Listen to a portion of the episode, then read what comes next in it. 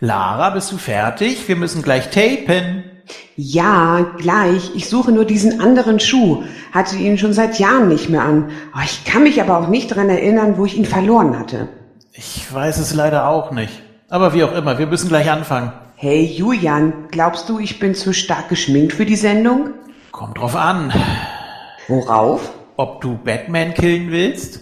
Haha, sehr witzig. Ja nu, ist eine Audioshow. Weiß nicht, warum du dich überhaupt geschminkt hast. Ach ja, es war ja nur Audio, sorry. Ah, ich war schon echt lang nicht mehr dabei. Ja, tut mir ja auch leid, aber die drei hauen einfach in die Vergangenheit ab, um diesen doofen Anzug von Jens zu holen und haben ganz vergessen, dass heute die neue Aufnahme ist. Doch nicht etwa den Iron Jens Anzug? Doch.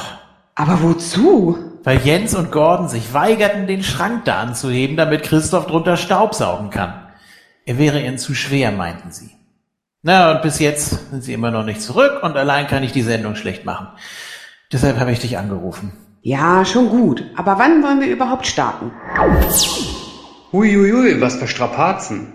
Äh, sag mal, was hast du da eigentlich in der Hand? Ein Schuh. Den hat doch diese stark beschminkte Olle nach mir geworfen. Hey, was heißt das denn?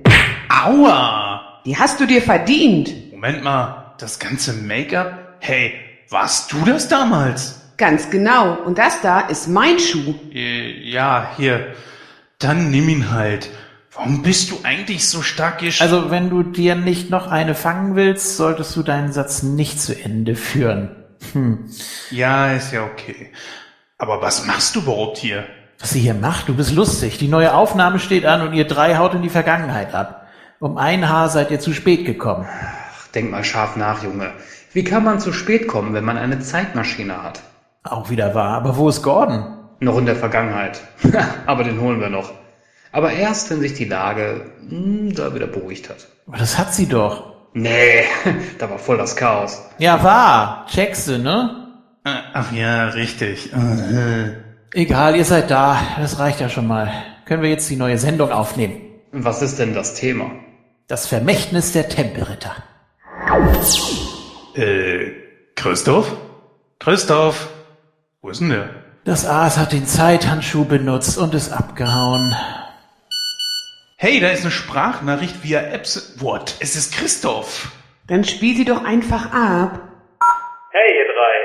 Wenn mich meine Berechnungen nicht täuschen, dann erreicht euch diese Nachricht unmittelbar, nachdem ich verschwunden bin. Nehmt es mir nicht krumm, aber ich habe keinen Bock auf den Film. Ich chill mich hier lieber schön in der Vergangenheit auf den Malediven in der Sonne. Ich komme bald wieder. Also, macht's gut, ihr oben. Hi, Christoph. Jens, wie kommst du denn hierher? Hast wohl gedacht, dass du einfach so abhauen und in der Sonne chillen kannst, wa? Ist nicht. Hier, jetzt geht's erstmal was mit dem nassen Handtuch. Und so, noch ein Treffer. Und nochmal. Jetzt werde ich sanft zeigen, einfach so abzuhauen. Au, hör doch auf, Mensch. An die Stelle so weh, du Idiot. Au. Äh, jetzt kapiere ich gar nichts mehr. Wie hast du das denn geschafft? Ganz einfach. Ich habe beschlossen, gleich nach der Sendung mit dem DeLorean in die Vergangenheit zu Christoph zu reisen und ihm die Tour zu vermasseln. Ah.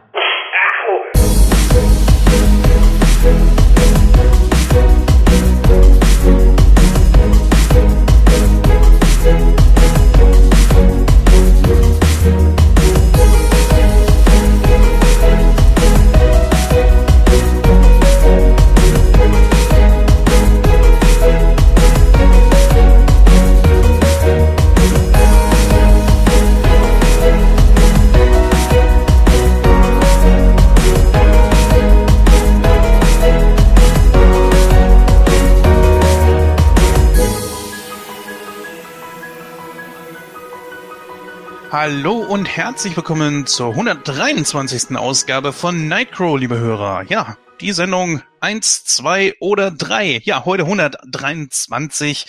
Ich bin immer wieder erstaunt, wie weit wir eigentlich schon gekommen sind. Wir sind jetzt im sechsten Jahr. Uns gibt's jetzt seit genau fünfeinhalb Jahren und das ist natürlich schon richtig cool. Aber ja, ich habe mir gedacht, wir machen mal ein etwas anderes Thema, nachdem wir letztes Mal ja schon einen sehr, sehr aktuellen und äh, großen Film besprochen haben, den größten, den es eigentlich momentan überhaupt geht, habe ich mir gedacht, dann lasst uns doch einfach mal was anderes besprechen. Und zwar etwas älteres, einen Abenteuerfilm, nämlich das Vermächtnis der Tempelritter. Und dazu habe ich mir zwei Leute geholt, die ebenfalls diese Filme wohl ganz gerne mögen. Und da wäre zum einen der Julian. Hi. Na, ja, eins, zwei, drei. Den Film hätten wir eigentlich auch besprechen müssen dann in dieser Ausgabe. Aber wenn du das vorher nicht sagst, dann äh, kann ich dich auch nicht auf solche tollen, tollen Ideen bringen. Ja, das ist, das, ja, Kommunikation ist alles. Ja. So, meine Lieben, und ihr habt's im Intro schon gehört, den Gordon haben wir in der Vergangenheit gelassen. Der macht jetzt erstmal seinen Sabbatical. naja, und äh, Christoph ist eben kein großer Fan von diesem Film. Den werden wir Mhm. auch in dieser und der nächsten Sendung nicht hören, denn in der nächsten Sendung machen wir nämlich schon den zweiten Teil, das Vermächtnis des geheimen Buches. Aber wir haben eine kleine Überraschung für euch, denn nach etwas längerer Abstinenz darf ich heute mal wieder sagen, hallo Lara. Hallo. Ja, Mensch, dich hat man ja schon länger nicht mehr gehört. Freut mich auf jeden Fall, dass du heute mal wieder mit dabei bist. Ähm, warum eigentlich so lange die Abstinenz? Erstmal danke, dass ich dabei sein darf. Ähm, das freut mich total. Und gerade bei dem Film, den wir ja heute auch besprechen wollen. Ja, warum war ich schon so lange nicht mehr dabei? Einfach privat ganz viel zu tun. Ähm, zwischendurch noch mal einen kleinen ähm, Unfall gehabt, wo ich äh, lange außer Gefecht gesetzt war. Und ja, heute habe ich mal die Chance, wieder hier zu sein und mit euch gemeinsam den Film zu besprechen. Jawohl. Und wenn alles klappt, dann bist du ja wahrscheinlich auch beim nächsten Mal wieder mit dabei, oder?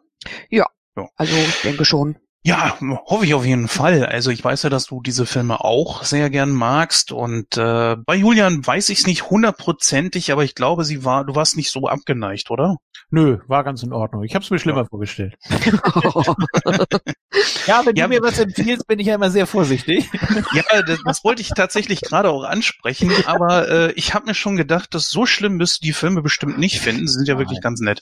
Aber dazu kommen wir gleich dann noch. Wir haben nämlich heute leider wirklich sehr, sehr schlechte Nachrichten, denn gleich drei Synchronsprecher sind verstorben, die man aus Film, Funk, Fernsehen, Hörspiel und so weiter kennt. Man kann es leider nicht ändern. Zwei Leute, die jetzt im synchronen Bereich zwar tätig sind, aber ja, jetzt nicht so viel gemacht haben, wenn man bedenkt, wie lange sie dabei sind. Das sind ja auch eher Schauspieler gewesen. Und wir haben ein Riesenschwergewicht dabei, äh, nicht im Sinne von Körpergewicht, sondern jemanden, der, oh, also kennt jeder und der wird ein riesiges Loch reinreißen in die deutsche Synchronwelt. Aber da kommen wir jetzt gleich zu. Ich würde mal sagen, ohne Umschweife starten wir direkt mal mit dem Hollywood-Stammtisch. Vorher allerdings hört ihr noch unsere Susi. Bis gleich.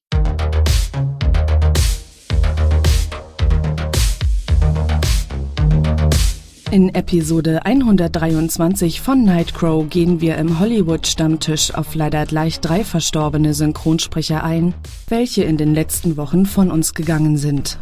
Hier sprechen wir über ihre Leistungen, beleuchten ihre Karrieren und was sie uns für ein wunderbares Erbe hinterlassen haben.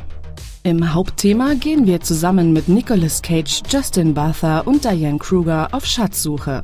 Das Vermächtnis der Tempelritter bildet den Auftakt zu einer bisher zwei Filme umfassenden Reihe, welche aber noch um weitere Filme ergänzt werden soll.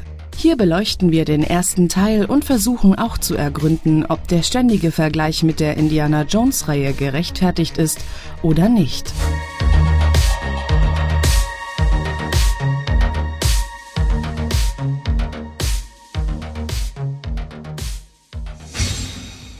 Ja, liebe Hörer, da sind wir auch schon beim Hollywood-Stammtisch. Und wir haben es ja leider schon gesagt, es ist kein schönes Thema heute. Gleich drei Synchronsprecher, bekannt aus Filmfunk, Fernsehen, Hörspiele, Hörbücher etc., eigentlich so alles, was man mit der Stimme machen kann, sind von uns gegangen, alle innerhalb der letzten drei Monate. Und Jetzt werden vielleicht einige fragen, naja, warum spricht er das jetzt erst an? Das betrifft unter anderem vor allen Dingen Ben Hacker. Ja, es ist nun mal so, dass diese Leute ein Nischendasein fristen. Das ist zum einen ganz gut, ne? Fluch und Segen. Also Segen in dem Sinne und äh, Julian kann das natürlich ganz gut nachvollziehen. Die Leute können überall hingehen, sie können bei Aldi einkaufen und solange sie nichts sagen, sofern sie keine so großartig bekannte Stimme haben, aber im Grunde genommen, solange sie nichts sagen, können sie dann unentdeckt einkaufen und sich unter den Leuten bewegen, sind halt eben nicht die großen Stars. Naja, aber auf der anderen Seite wiederum, naja, der Fluch halt eben sie werden auch nicht erkannt. Und so kann es nun mal passieren, dass sie tatsächlich unterm Radar versterben. Bei Ben Hacker ist das leider passiert. Er ist am 21. Februar 2019 verstorben. Mit ihm wollen wir auch gleich anfangen. Ja, Ben Hacker, ist das jemand, den du auf dem Radar hattest oder eher nicht, Julian? Ja, weniger, muss ich sagen. Wobei jetzt das Beispiel, was du gerade nanntest, dass die einkaufen gehen können in Ruhe, das trifft gerade bei Ben Hacker, glaube ich, nicht zu, weil der ja auch äh, sehr viele äh, Schauspielleistungen absolviert hat und auch ein sehr markantes Gesicht hatte. Ne? Also mhm. da passt das vielleicht gerade nicht. Ähm, ja, sehr schade auf jeden Fall. Und wie du schon gesagt hast, ist, ist eben leider auch so, dass, dass man es bei manchen eben erst später mitbekommt. Und äh, ja, aber nichtsdestotrotz wollen wir ihm natürlich trotzdem gedenken. Auf jeden Fall. Also klar, du hast recht. Äh, er ist natürlich eher so als Schauspieler bekannt. Ich muss gestehen allerdings, ich kenne ihn eher als Synchronsprecher, denn ähm, ja, das ist nun mal eher so mein Metier. Die deutschen Schauspieler sind so ja, das ist meistens sowieso meistens immer irgendwo nur Tatort oder so. Und wenn ich mir jetzt hier seine Ja, ja, klar. klar, das erste, was mir auffällt, wenn ich seine Filmografie durchgucke, Tatort. Ja, war irgendwo klar, oder? äh, Lara, Ben Hacker irgendwo bekannt oder doch eher nicht? Ähm, weniger als Synchronsprecher, definitiv. Also für mich jetzt, was mir jetzt so einfällt, dann eher Fernsehen. Also ähm, wo du ja gerade so gesagt hast, naja, deutsches Fernsehen und so, bin ich ja eher der Favorit und der Fan von. Und ja, ich gucke auch mal einen Tatort und ja, ich habe auch, ach, keine Ahnung, Hallo Onkel Doc geguckt und ähm, so einiges im deutschen Fernsehen, wo er auch so eine Rolle, eine ähm, ja eine Rolle gespielt hat und ähm, da kommt er mir schon bekannt vor, definitiv. Und der hat auch einige ähm, Schauspielerei Schauspielerei, was erzähle ich denn hier gerade? Äh, einige ähm, Serien auch länger gespielt. Also nicht nur eine Folge, sondern auch äh, über einen längeren Zeitraum, wie zum Beispiel Großstadtrevier, was halt mhm. über fünf Jahre ging. Ja, natürlich. Also wie äh, Julian schon sagte, also man kennt ihn halt eben eher so aus dem Fernsehen. Mhm. Und wenn ich jetzt hier einfach mal auf äh, Synchronkartei gehe, ist das, was im Synchronbereich jetzt ist, ist wirklich nicht viel gewesen. 236 äh, Einsätze als Synchronsprecher, das ist wirklich nicht viel. Und er ist ja 48 geboren, also ja, er ist 80 Jahre alt geworden, genau. Wenn ich, nee, 70. 70, 70, 70, ja. 70 Jahre alt geworden. Mhm. Ja, sehr schade. Ich kenne ihn natürlich vor allen Dingen deswegen und deswegen ist es mir auch aufgefallen, als ich nämlich beim Himanischen Quartett mit dabei war. Da solltet ihr übrigens alle gerne mal reinhören, wenn ihr euch für Masters of the Universe äh, interessiert. Und ich glaube, dass viele unserer Hörer sowieso von dort auch kommen. Aber die Sache ist halt eben, da hat er auch viel mitgemacht und da fiel mir das dann plötzlich auf, als wir die letzte Hörspielfolge überhaupt dort besprochen haben. Und ja, das war quasi auch schon eine Breaking News. Ja, und das ist jetzt irgendwie zwei, drei Wochen her, als wir das besprochen hatten. Und da fiel mir da echt auf, 21. Februar diesen Jahres. Es ist vollkommen an uns vorbeigegangen. Nicht einmal uns als Moto-Fans ist das irgendwo aufgefallen und äh, ja, er ist ja auch jemand, der im Moto-Bereich sehr viel synchronisiert hat, der Beastman mal synchronisiert. Er war natürlich in Hörspielfolge 37 der Ninjor und hat auch im Shira-Cartoon so einiges äh, da synchronisiert. Also der war schon sehr gut mit dabei. Ja, leider war es das noch nicht. Das war erst die Nummer eins auf unserer heutigen Liste. Danach folgt Renate Pichler. Julian, Renate Pichler, dir als Hörspielfan dürfte sie mit Sicherheit auch was sagen, oder? Ja, natürlich. Also ich bin ja mit äh, den ganzen Karussell- und Europa-Hörspielen groß geworden. Auf jeden Fall äh, eine Stimme, die, ja möchte ich sagen, Legendenstatus hat, also zumindest für unsere Generation, ganz klar, äh, gehört zu den, gehört zu den Großen, wenn natürlich auch immer eher die Nebenrollen, aber war immer präsent. Und äh, ja, ich war auch ziemlich geschockt, als du mir das gesagt hast eben, ähm, weil ich jetzt auch bei Synchronkartei, bei Wikipedia und bei IMDb steht nichts davon, aber du hast ja deine eigenen Quellen. Richtig, genau. Nämlich Masters of the Universe. Renate Pichler war auch dort eine, die ein paar Charaktere gesprochen hat. In den Hörspielen war sie einmal vertreten und zwar, ich glaube, in Episode 4 von den klassischen Hörspielen. Dort sprach sie die Arkia und das ging dann letzten Endes natürlich auch nicht an den Moto-Fans vorbei. Sie ist relativ frisch verstorben und das gerade vor ein paar Tagen am 2. Mai. Ja, es ist nun mal so, ähm, wie du schon selber siehst, das bleibt einfach wirklich unterm Radar. Fluch und Segen. Aber ich glaube, ihre Stimme dürftest du, Lara, ja auf jeden Fall, du hörst ja auch gern Hörspiele, auch irgendwo herkennen, oder nicht?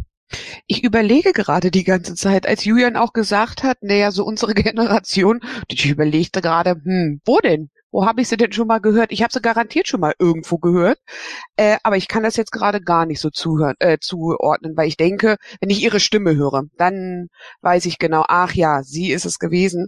Aber im Moment so just wüsste ich jetzt nicht, wo hat sie mitgesprochen.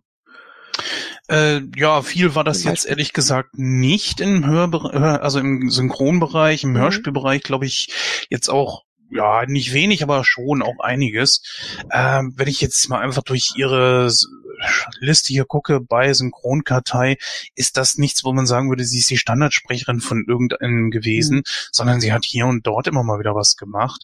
Äh, das meiste, was ich hier sehe, ist Annie Girardot, wenn man das richtig ausspricht. Das sind vier Sachen, die sie da gesprochen hat und ich kenne nicht, ehrlich gesagt, die Schauspielerin. Ah, ich weiß nicht, Julian, sagt dir die irgendwas? Hm, jetzt so spontan auch nicht, nee. Ja, das war halt eben auch eher so ein Zubrot von Renate Pichler. Also im Hörspielbereich ist sie mehr dabei gewesen. Ist auch, glaube ich, eher so eine Bühnenschauspielerin gewesen, mhm. beziehungsweise, ja, Filmografie gibt jetzt auch nicht besonders viel her. 1976 König Drosselbart. Aha, guck mal. Das könntest du kennen, oder ja. nicht? Mhm. Ja. Ja. ja. Genau. Ansonsten ist da wirklich nicht viel. Also sie scheint nebenher immer mal ein bisschen was gemacht zu haben, aber mhm. ähm, ja. Der nächste dürfte auf jeden Fall irgendjemandem etwas sagen. Und zwar handelt es sich um Klaus Sonnenschein. Und er ist wirklich ein großes Tier. Da kann man gleich mehrere Referenzen sagen, wo er Standardsprecher von war. Er hat insgesamt 1328 Einsätze als Hörspiel äh, beziehungsweise als Synchronsprecher. Er war die deutsche Standardstimme von, so, jetzt passt mal auf, Morgan Freeman, John Goodman, Danny DeVito, Bob Hoskins, Brian Dennehy, Ned Beatty, Danny Aiello, Gene Hackman, Michael Lerner, und er hat auch noch viele Leute gesprochen, unter anderem zum Beispiel William Shatner, auch ein paar Mal in Star Trek. Er war äh, Joe Don Baker. Er hat Brian Cox seine Stimme äh, geliehen. Äh, Judd Hirsch, Danny Glover und das auch mehrere. Also die könnte man die Liste noch ewig so fortsetzen, wovon er allerdings dann jetzt, äh, ja hier, ich sehe gerade in Rocky 1 und 2 war er sogar als Paulie zu hören. Von, also die Stimme von Burt Young in diesen beiden Filmen hier, also nicht schlecht. Also das muss man schon sagen. Der Typ hat wirklich ein, ein ja. Riesenloch hinterlassen. Und du hast schon wieder einen vergessen. Ja? Natürlich Henk den Maulwurf, den Ziehvater von Alfred Jodokus Quark. Mhm. Ist nicht wahr. Also ich hätte noch mal. Der wichtigste Mensch. Ja. ja, er ist bereits schon am 19. Hm. April verstorben. Er hat aber sein Leben gehabt. Ich meine, er ist 82 Jahre alt geworden. Das ist schon nicht schlecht. Ich finde es immer schade, wenn jemand stirbt, aber ich glaube so, in Anbetracht der Tatsache, dass man irgendwann gehen muss, ist 82 jetzt kein schlechtes Alter. Aber ich gehe mal äh, einfach Reihe um. Ich fange mal mit dir an, Julian. Klaus Sonnenschein. Aber ich brauche eigentlich gar nicht fragen. Dir sagt er natürlich definitiv was, oder? Ja, sicher. Ähm, alle alle Schauspieler, die du gerade aufgezählt hast und mit Sicherheit noch welche, über die man über die man stolpert, viele Nebenrollen dann äh, das, das wird jetzt auch noch ein paar Jahre so bleiben, weil er einfach über Jahrzehnte sehr präsent war. Ähm, alles, alles Mögliche hat er gemacht, auch unterschiedlichste Schauspieler, die du gerade aufgezählt hast. Und mhm. ja, äh, ich bin sogar neulich über ihn gestolpert. Sekunde, ich muss kurz nachgucken, nicht, dass ich hier was Falsches erzähle. Wir haben in unserem Kurzurlaub einige äh, drei Fragezeichen Hörspiele gehört. Ähm, ich, ich hatte ja noch so ein paar Lücken, also jetzt gerade so aus den 60er, 70er, 80er, also die äh, ab ab Ausgabe 60, da fehlen mir so einige und die haben wir so teilweise jetzt mal nachgehört und mhm. äh, bei Diamantenschmuggel ist er mir aufgefallen. Ah, da, da, da hat er eine Rolle gesprochen, ja, in der 65. Folge. Und das war wirklich kurz nachdem wir davon erfahren haben. Und äh, ja, das es, es passte wie die Faust aufs Auge, ne? Und äh, habe ich schon gedacht, Mensch, so eine markante Stimme, die sofort, äh, die, die, ja, die einem sofort wieder präsent ist, ne? Und ja, er hat hier aber auch wirklich einen schmierigen Typen gesprochen, muss man dazu sagen. Also mit so einer richtig dreckigen Lache auch und so. Man, man kann ihn sich auch so gut, so gut vorstellen dann immer oder die Figur, die er verkörpert, wenn man nur die Stimme hört, das passt immer ganz gut. Hat ja auch eine sehr tiefe und rauchige Stimme. Ich glaube, Morgan Freeman dürfte jeder auch irgendwo kennen äh, mit der Stimme, dieser deutschen Stimme. Was mir nur gerade aufgefallen ist, gerade John Goodman hat ja jetzt, glaube ich, ein ziemliches Problem in Deutschland, denn seine großen Stimmen sind Klaus Sonnenschein und Hartmut Neugebauer, den wir ja auch schon bei Nightcrow interviewt hatten. Ja.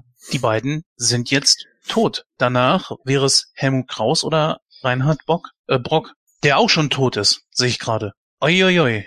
Also dann ist nur noch Helmut Kraus. Na, das ist mal heftig. Ja, Reinhard Brock, äh, auch komischerweise, haben wir am, ja, Mittwoch muss das gewesen sein, der 1. Mai. Äh, da haben wir, da lief im Fernsehen nochmal äh, Bruce Allmächtig. Ah ja. Da hat er äh, Morgan Freeman gesprochen. Das ist, das ist unglaublich, wie alles gerade zusammenkommt. Puh. Das, ja, das, das ist natürlich das große Problem. Ne?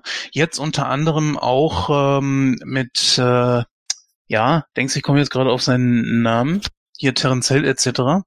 Sonst weiß ich den Namen immer. Thomas, Thomas Danneberg, Danneberg ja. danke, ja. genau. Der jetzt auch aufgehört hat. Ja. Der wird ein Riesenloch hinterlassen.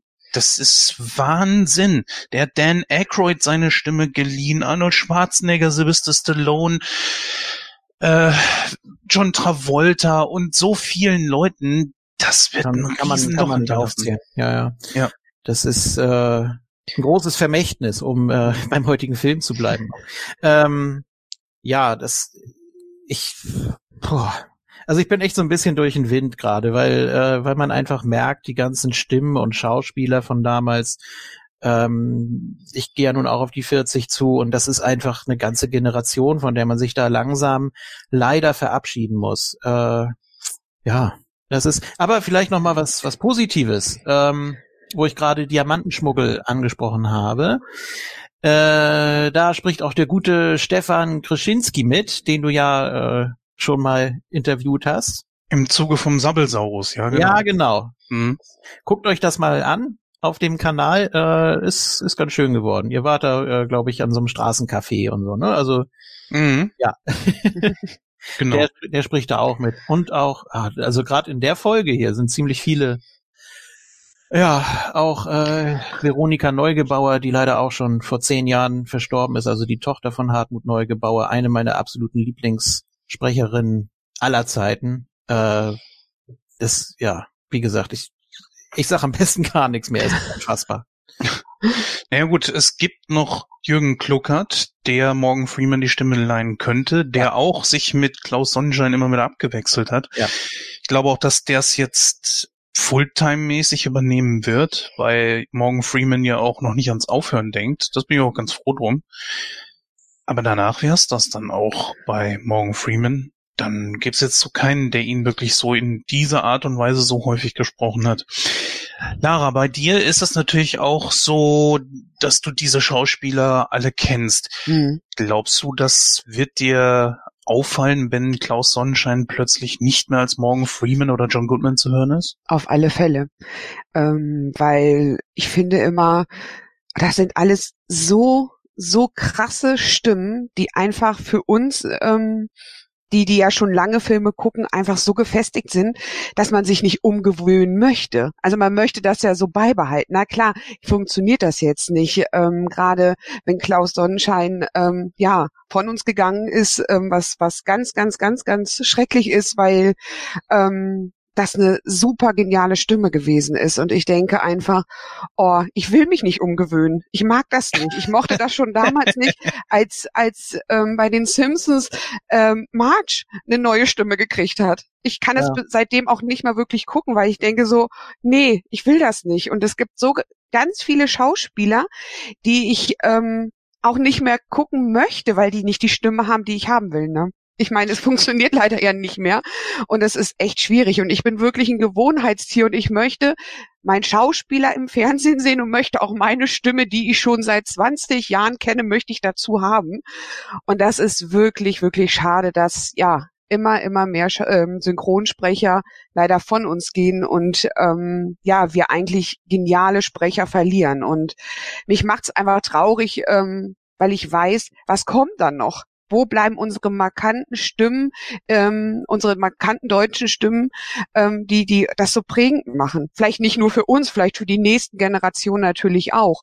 Ähm, da finde ich immer, ist das wirklich schwierig und ich glaube aber, es geht jedem so. Jeder, der Filmfan ist und ähm, wirklich auf auf Stimmen steht und wirklich verschiedene Stimmen mit verschiedenen Schauspielern ähm, verbindet, fällt es, glaube ich, jedem schwer ähm, zu sagen, ja, John Goodman kann jetzt auch mal eine andere Stimme kriegen. Äh, nein, funktioniert nicht. Hm. Ja gut, er hat ja noch eine Stimme, die man nehmen kann. Es klingt zwar vielleicht ein bisschen vermessen, aber man hat da ja noch ein hm. bisschen Glück. Ja, aber ich weiß ganz genau, was du meinst. Bei mir ist das mit David Hasselhoff so der Fall, denn Andreas von der Meden, der ihn ja gesprochen hat, war immer der Sprecher von David Hasselhoff, bis auf ganz wenige Ausnahmen. Und jetzt, äh, wo Van der Meden leider von uns gegangen ist vor einigen Jahren, das ist ganz schwierig, da irgendwie eine neue Stimme zu finden. Aber Julian, du wolltest gerade eben noch was sagen. Ja, krassestes Beispiel für mich, weil ich die Stimme einfach geliebt habe, war natürlich Arne Elsholz auch. Oh ja. Äh, also nichts gegen Thomas Nero Wolf, der macht das wirklich super. Also äh, hat, hat ihn ja praktisch übernommen als äh, Standardstimme für Tom Hanks und so weiter und äh, ist auch wirklich ein super Sprecher. Ähm, aber ich hatte mir eigentlich schon immer vorgenommen, dass wenn es mal eine Gelegenheit gibt, äh, Arne Elsholz zu treffen, also großes, großes Stimmidol einfach. Ich hätte dem so gern für alles, was er gemacht hat, gedankt und äh, die Gelegenheit werde ich jetzt nie bekommen, wenn der mal bei irgendeiner Hörspielmesse oder sonst wo gewesen wäre. Äh, ich hätte das liebend gern wahrgenommen.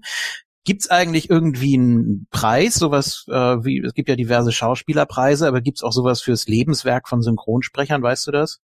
Syn äh, Lebenswerk weiß ich nicht, aber es gibt einen Preis, die Stimmgabel oder welche war das? Also das oh. wäre da, wär da mehr als angebracht natürlich. Wenn nicht für ihn, für wen dann? Mhm. Es gibt auf jeden Fall einen, aber ich weiß gerade leider wirklich nicht, welchen, wie das Ding heißt. Oder ja, irgendwas, irgendwas, mit Stimmgabel, die, die hm. goldene Stimmgabel oder sowas. Die gibt's ja. auf jeden Fall, ja. Mhm. Aber ich weiß nicht, ob das eben genau dafür ist. Ja. Naja, gut.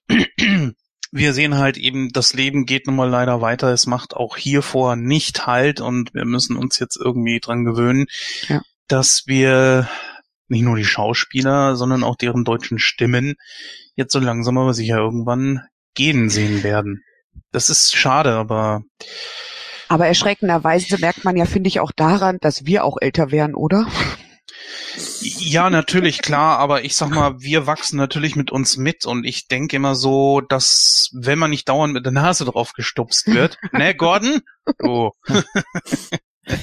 da merkt man es natürlich jetzt nicht unbedingt so. Das mhm. große Problem war ja zum Beispiel bei mir, ich sehe das eher ja umgedreht. Ich habe ja mal echt richtig viel gewogen, habe mir den Magen verkleinern lassen, habe unglaublich viel abgenommen und ich bin jetzt mit 40 unglaublich agiler als wie mit 30. Äh, Lara, du kennst mich ja schon länger und äh, ich glaube, Julian, du hast mich auch noch in diesem Umfang erlebt. Im wahrsten Sinne des Wortes. Äh, Dezember 2017 oder wann hatten wir uns getroffen? Nee, 16, glaube ich sogar. 16, ja. ja. Mhm. Ja, da war das tatsächlich sogar noch. Oder da hatte Ja. ich ganz frisch meinen meinen Magen verkleinert und war dann im Begriff abzunehmen. Aber ja, ich habe also viel Agilität wiederbekommen und muss gestehen, ich kann es nicht so ganz nachvollziehen, denn ich fühle mich fitter als jemals zuvor. Aber gut. Ich möchte das jetzt hier einfach mal schließen mit einem wirklich schönen Zitat aus Iron Man, also von Iron Man aus den Avengers. Und zwar, das Ende ist nun mal Teil des Weges. Und das ist ein sehr schöner Satz. Und damit möchte ich das, diesen Hollywood-Stammtisch dann jetzt beschließen und dann gerne übergehen zu unserem heutigen Hauptthema. Es sei denn, ihr würdet gerne noch abschließend etwas hinzufügen. Guckt das Leben des Brian, bitte auch auf Deutsch. Äh, das ist das Who is Who der Synchronsprecher. Nicht nur äh, Arne Elsholz in vielen Rollen, äh, Joachim Tenstedt, Hermann Ebeling, Thomas Danneberg, Harry Wüstenhagen, äh, Helmut Kraus, äh, Norbert Langer, Jürgen Thormann, äh, unglaublich viele. guckt, guckt den Film auf Deutsch. Wir haben ihn natürlich Karfreitag gesehen, wie sich das gehört, nicht? Ja, so. Vorteil der Atheisten. Ähm, ja, wenn ihr den das nächste Mal guckt auf Deutsch, achtet auf diese unglaubliche Bandbreite. Auch ein guter Filmtipp, den wir irgendwann mal besprechen können. Auf jeden Fall. Lara, äh, möchtest du gerne abschließend noch etwas sagen? Nein. Ja, weil wir schon alles gesagt haben. Nein, nee, ist okay. Gut, dann beschließen wir das Thema jetzt und Mhm. gehen rüber zu unserem Hauptfilm. Wir hören uns dann gleich. So, meine Lieben, wir widmen uns jetzt dem heutigen Hauptthema, nämlich das Vermächtnis der Tempelritter. Ein Film aus dem Jahr 2004 mit Nicolas Cage, Diane Kruger, Justin Barta, Sean Bean und John Voight in der Hauptrolle und großartige Nebenrollen mit Harvey Keitel, Christopher Plummer und vielen mehr.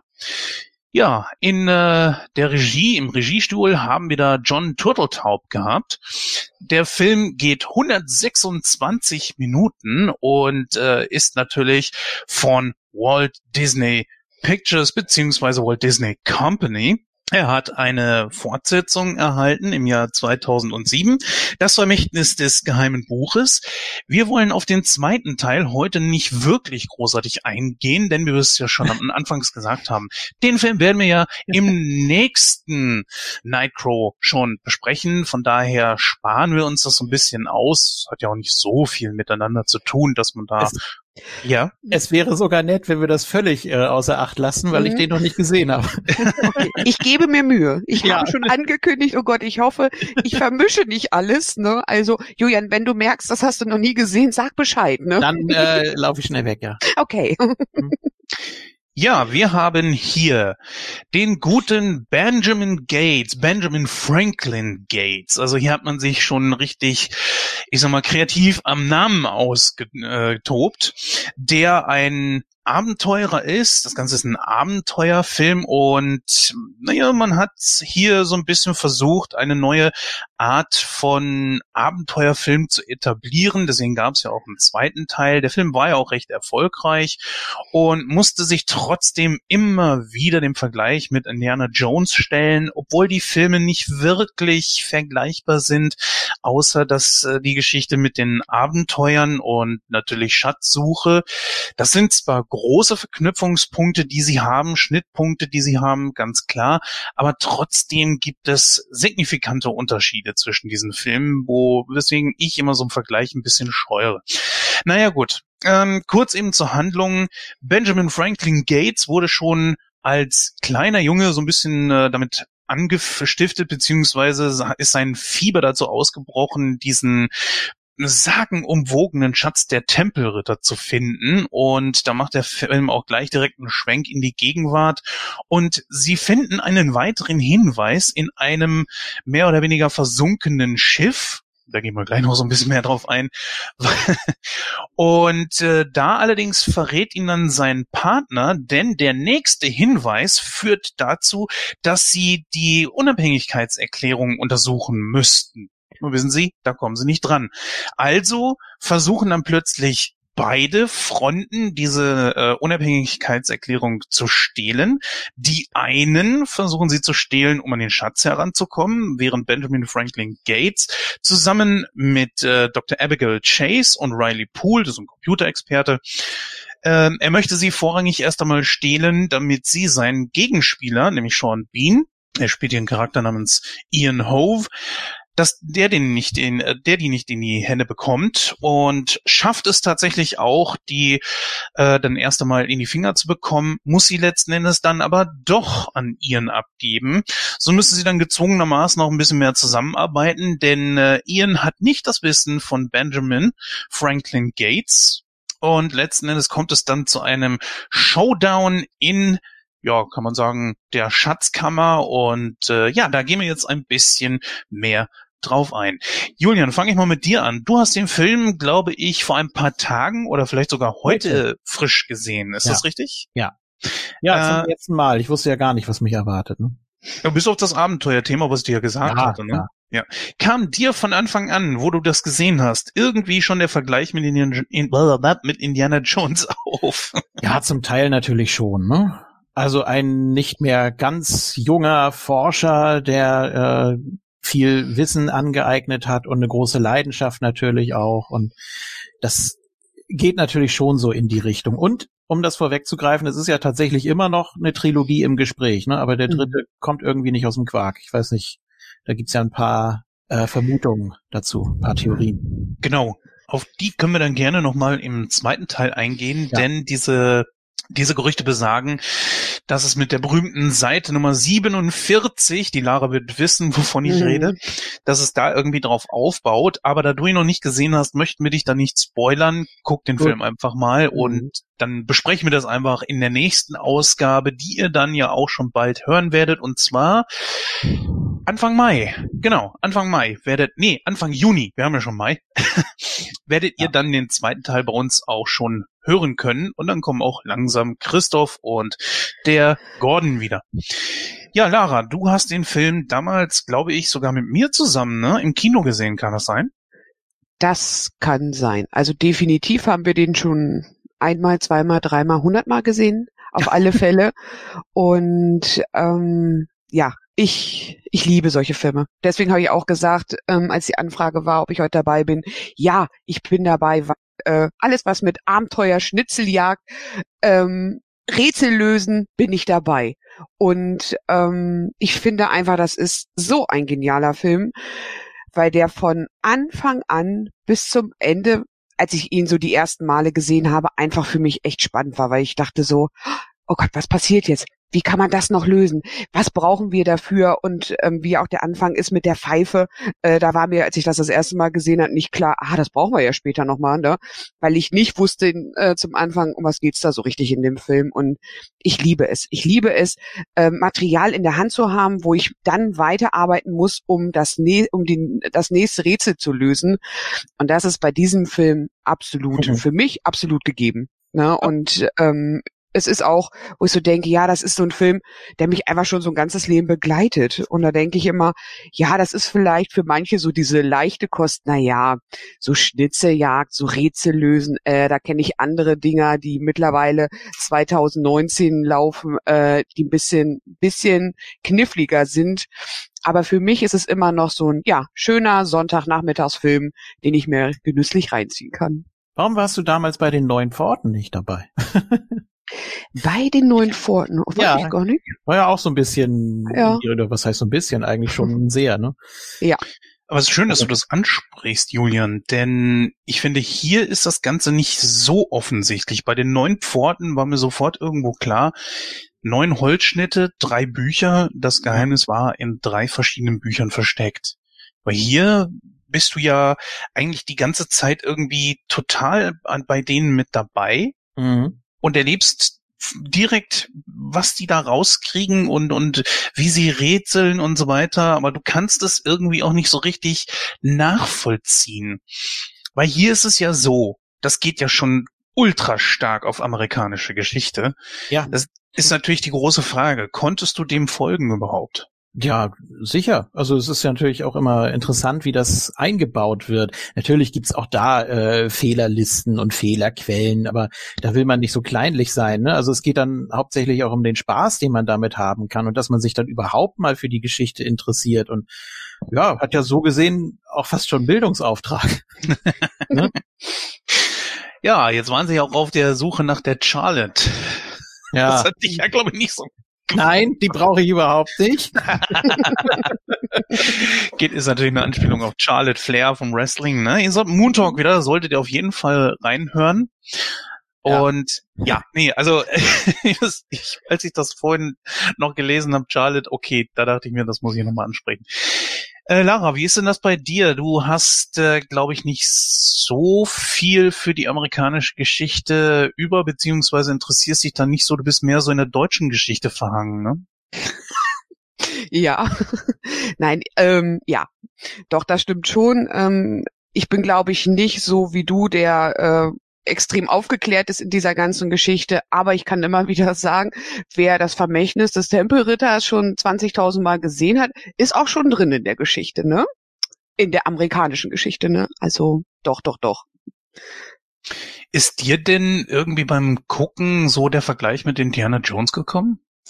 Ähm, ja, also das, das schon. Und ich glaube, ähm, wenn ich jetzt mal so dunkel drüber nachdenke, ich glaube auch, dass ich das damals schon ähm, sehr miteinander verbunden habe, dass ich schon immer gedacht habe, ah, das, das ist irgendwie gehört das alles so zusammen, weil äh, von der Aufmachung her, von den äh, Abenteuern, die da ja erlebt werden, das ist ja alles schon sehr gleich. Ne? Also es ist ja beides ähm, ein anderes Land, wo es ja gespielt wird. Ähm, aber ich denke schon, ähm, von, von dem Inhalt ist es schon sehr ähnlich. Und deswegen finde ich auch äh, beide Filme gut. Also äh, die Kategorien, also die Trilogie von ähm, Indiana Jones? Indiana Jones, oh Gott. Also das finde ich äh, schon sehr, sehr ähnlich. Und ähm, da denke ich schon, ja, wenn man, wenn man auf Abenteuerfilme steht ähm, und man guckt die und man hat so einen Flow, dass man sagt, so ja, okay, ich gucke mir ähm, den einen Film an, das Vermächtnis des Tempelritters, und dann gucke ich mir noch das geheime Buch an und dann gucke ich mir aber definitiv noch Indiana Jones an. Also das, das passiert mir auch schon. Das muss ich wirklich sagen, weil ich einfach in diesem Flow drin bin, dass ich das gerne, äh, ja, mehr Rätsel haben will. Ne? Also es ist ja für viele auch so Kopfjogging, ne? Also Gehirnjogging, nicht Kopfjogging, Gehirnjogging, mhm. wo man sagt so, ah ja, ich möchte das Rätsel mitlösen, obwohl ich die Filme ja schon x-mal gesehen habe, ne? Aber trotzdem ist es immer wieder sehr spannend. Ja, du sagtest vorhin, Indiana mhm. Jones Trilogie, für dich zählen ja auch eher nur die ersten drei, obwohl der vierte. Ja, das ist doch richtig so. Ja, ne? Ja, sehe ich aber auch so, ja.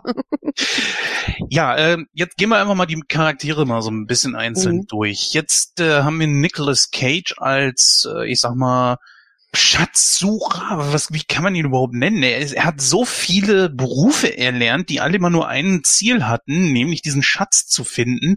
Er ist Taucher, er ist äh, geschichtskundig, ich weiß gar nicht, was die da alles aufgezählt haben. Hast du das noch im Kopf, Julian? Nee, nicht mehr so ganz. Also es wurde ja schon mit der Einführungsszene äh, gezeigt, dass er eben gerne äh, geheime Orte auskundschaftet und so, ne? Und sein Großvater, der äh, ja, der unterstützt das ja auch, der forciert das ja richtig und der weiß das auch. Ähm, und der bringt ihn ja auch erst drauf, so richtig, ne? Mhm. Wie man ihn ja zum, zum Ritter schlägt. Ja. ne? Und da sieht er sich dann natürlich in der Berufung. Und dann gibt's ja, glaube ich, auch noch den einen, äh, den einen Dialog mit äh, Riley, oh Gott, jetzt muss ich überlegen, ähm, mit, mit Besessenheit und Leidenschaft. Ne? Das, das war ja auch nochmal sehr prägend. Wie gesagt, ich habe mhm. ihn einmal gesehen mhm. und ähm, ihr werdet wissen, welche Szene ich meine. Das kommt da auch nochmal sehr zum Tragen. Ne? Ja, das ist genau die Szene, wo, sie, wo er beschließt, die Unabhängigkeitserklärung vor ja. Ian zu klauen, ne? Genau, ja. Ja, das kommt auch immer mal wieder im Film vor, so dass gesagt wird, ja, die die Menschen reden leider heute nicht mehr so. So diese Art und Weise von Benjamin Franklin Gates, äh, Lara, ich finde, wir haben ihn ja auch schon ein paar Mal zusammen gesehen und es ist so, das, das hat irgendwas sehr, sehr Romantisches, äh, auch was in seiner Art zu reden und, und ich weiß nicht, das macht dem Typen eigentlich doch irgendwo sympathisch, oder nicht? Absolut. Also äh, schon alleine Niklas Cage ist ja ein toller Schauspieler, das muss man ja mal in erster Linie sagen. Und die Rolle, die er da spielt, ähm, die lebt er auch. Also das, also das Gefühl hat man, ne, dass er wirklich Benjamin Gates ist. Und ähm, er vermarktet das einfach auch so. Und ich finde, wenn man ihm beim ähm, Schauspielen zuguckt, ist es auch einfach so, dass er ähm, ja nicht nur so eine romantische Art hat. Ich finde einfach so, das ist so ein Mensch, wo man so äh, hochschaut, dass man so denkt so, wow, was der alles kann. Der kann extrem Rätsel lösen, der kann so, so querdenken, der kann dies, der kann das, der, der ist so ein Komplettpaket. Also eigentlich wäre es in der heutigen Zeit wäre es ein Superheld, ne? Also den könnte man schon irgendwo zwischen Tor und äh, den Rest da irgendwo einreihen mit, ne? Nur dass er halt ähm, keinen Umhang trägt. Irgend komischer Vergleich, aber irgendwo, mhm. naja, warum nicht? Ich meine. Naja, wenn man mal überlegt, ähm, pack ihn mal zu den drei Fragezeichen wäre auch ja. ein, ne? Also ich finde, das ist ja schon, das ist ja schon ein tolles, wenn man sowas kann, ist das ja schon echt toll, ne? Wenn man so ähm, so sich interessiert, ne? Ich meine, der hat ja ein extremes Allgemeinwissen. Der hat ja die die die äh, amerikanische Geschichte, die kann er dir ja äh, vorwärts, rückwärts, genau. Das kann er. Ähm, der hat einfach ein großes Allgemeinwissen, ne? Der ist extrem wissbegierig, ne? Und das finde ich, das ist schon toll rübergebracht worden, also in dem Moment. Ja, äh, mhm. kleiner Nachteil vielleicht seiner Leidenschaft, dass er dadurch auch ein bisschen naiv teilweise ist. Ne? Also gerade was Ian angeht, mhm. ähm, er vertraut den falschen Leuten definitiv und auch zu schnell. Ähm, ich weiß noch nicht genau, wird dann bei den nächsten Sichtungen bestimmt noch äh, besser rüberkommen. Kaufe ich Nicolas Cage, den großen Denker, noch nicht so ab. Ähm, für mich ist er einfach so für die emotionalen, tragenden Rollen, so statt der Engel oder eben so die ganz großen Actionkracher. Ne? Mhm. Aber das hier ist ja mehr so ein, so ein Zwischending. Ich weiß noch nicht genau, wie ich ihn da einbauen möchte, aber wie gesagt, ich werde ihn noch ein paar Mal gucken, auf jeden Fall. Du sprichst so was Gutes an, denn das ist tatsächlich ein Teil seiner Rolle, wo ich mir dachte, ja, hier kann er jetzt tatsächlich auch mal ein paar One-Liner rausholen. Alleine die Stelle da, wo er dann sagt so, oh, bitte nicht, das fand ich so ich weiß, ich konnte da in dem Moment dann tatsächlich ein bisschen schmunzeln, obwohl das eigentlich ein total blöder Gag irgendwo ist. Ne? Und ja, die, die Gags sind generell ja. sehr gewollt, ne? Also das mhm. merkst du auch. Es kommt teilweise wirklich hölzern rüber und sehr, sehr gestellt. Und natürlich ist Riley ganz sympathisch, aber der, ich weiß nicht, der, der bringt das auch nicht so mhm. wirklich rüber. Aber na gut, ich wollte nicht vorgreifen. Aber ich glaube auch, ähm, da, das soll, glaube ich, auch so sein. Ich denke schon, dass Nicolas Cage einfach so ah, diesen, diesen schlauen Fuchs spielen sollte, ohne dass da große so Emotionen rüberkommen. Ne? Und äh, Riley, der spielt ja, ähm, oder ich habe immer so den Eindruck, er soll so der Dumme sein. Also Benjamin Gates ist halt so der, ähm, der ganz Schlaue und äh, Riley ist ja der, ja, der keine Ahnung von nichts hat. Also so soll das ja rüberkommen. Und ich glaube, ähm, ja, das, das spielt er ziemlich gut da auch, ne, dass das, ähm, ja, dieses Hölzerne, was ihr gerade gesagt habt, genau so eigentlich auch bedacht ist. Da dass er ja eigentlich ey. nur so, ganz kurz, dass er ja. eigentlich nur so sein, sein Film fährt, ne, und ähm, dass er, dass er links und rechts gar nicht guckt. Ich muss gerade hier immer an, ähm, ach, wie heißt das denn hier an Big Bang? Die muss ich gerade denken an, oh, wie heißt er denn gerade? Helft mir doch Sheldon mal. oder? Sheldon, genau. Der, der ist ja auch so absolut in seinem Film. Ne? Und ich glaube auch, dass das bei, bei Benjamin auch so ist, dass der einfach so, äh, ja, er hat das, der hat so viel im Kopf, um sein, sein, sein Ziel zu erreichen, dass er gar nicht so drumherum guckt, so, naja, wo muss ich denn mal ein bisschen einfühlsamer sein, ne? Wo, wo kann ich ja auch mal ein bisschen Spaß haben? Das ist ja alles schon so getaktet, so wie es sein sollte. Ja, gut, also er braucht natürlich Riley so als mhm. Sidekick, mhm. ne? Und der das Ganze auch so ein bisschen auflockert. Ähm, man könnte es vielleicht auch vergleichen mit äh, hier Welcome to the Jungle, äh, The Rock und Sean William Scott, wo der Sidekick auch nicht dumm ist, auf gar keinen Fall, mhm. bringt sogar manchmal ziemlich clevere Sachen so und äh, ist dann eben so für die coolen Sprüche auch da und ähm, ja, letzten Endes reicht dann aber seine Fähigkeit längst nicht aus, um den Film zu tragen. Ne? Also vielleicht so ein bisschen vergleichbar. Ja, ja, stimmt.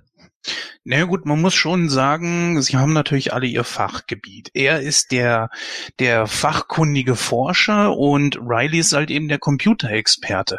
Dass er natürlich auf lange Sicht gesehen in den meisten Situationen dann nichts dazu beitragen kann, das ist natürlich schon A, gewollt und B, bringt das natürlich auch diese, diese eine Szene, wo er dann sagt so, ach, so fühlst du dich dann, ne, wo er dann mit dieser Zeitumstellung kommt und dann mal eine Sache hat, wo er recht hat.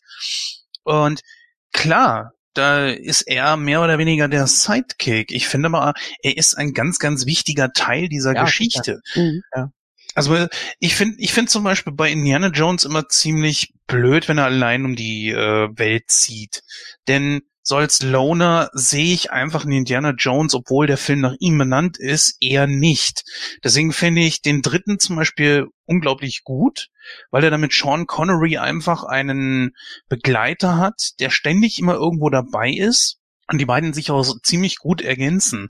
Und da hast du natürlich auf der einen Seite Ben Gates und auf der anderen Seite hast du Riley, der wiederum, ja, er ist jünger, er ist nicht wirklich geschichtskundig und den haben die ja auch nur dazu geholt am Anfang, weil sie ihn für diese Computersachen brauchten. Er hätte dann den Teil von, von einem Schatz gekriegt, der ihm zugestanden hätte, und dann hätte der auch wieder gehen können. Nur, die große Frage für mich ist auch, inwieweit kennen die sich überhaupt? So vertraut scheinen die mir anfangs noch nicht. Es wird ja auch, glaube ich, erwähnt, dass ähm, hättest du das gedacht, nachdem wir dich da und da gefunden haben oder so ungefähr? Ja, ja, Hm? ja.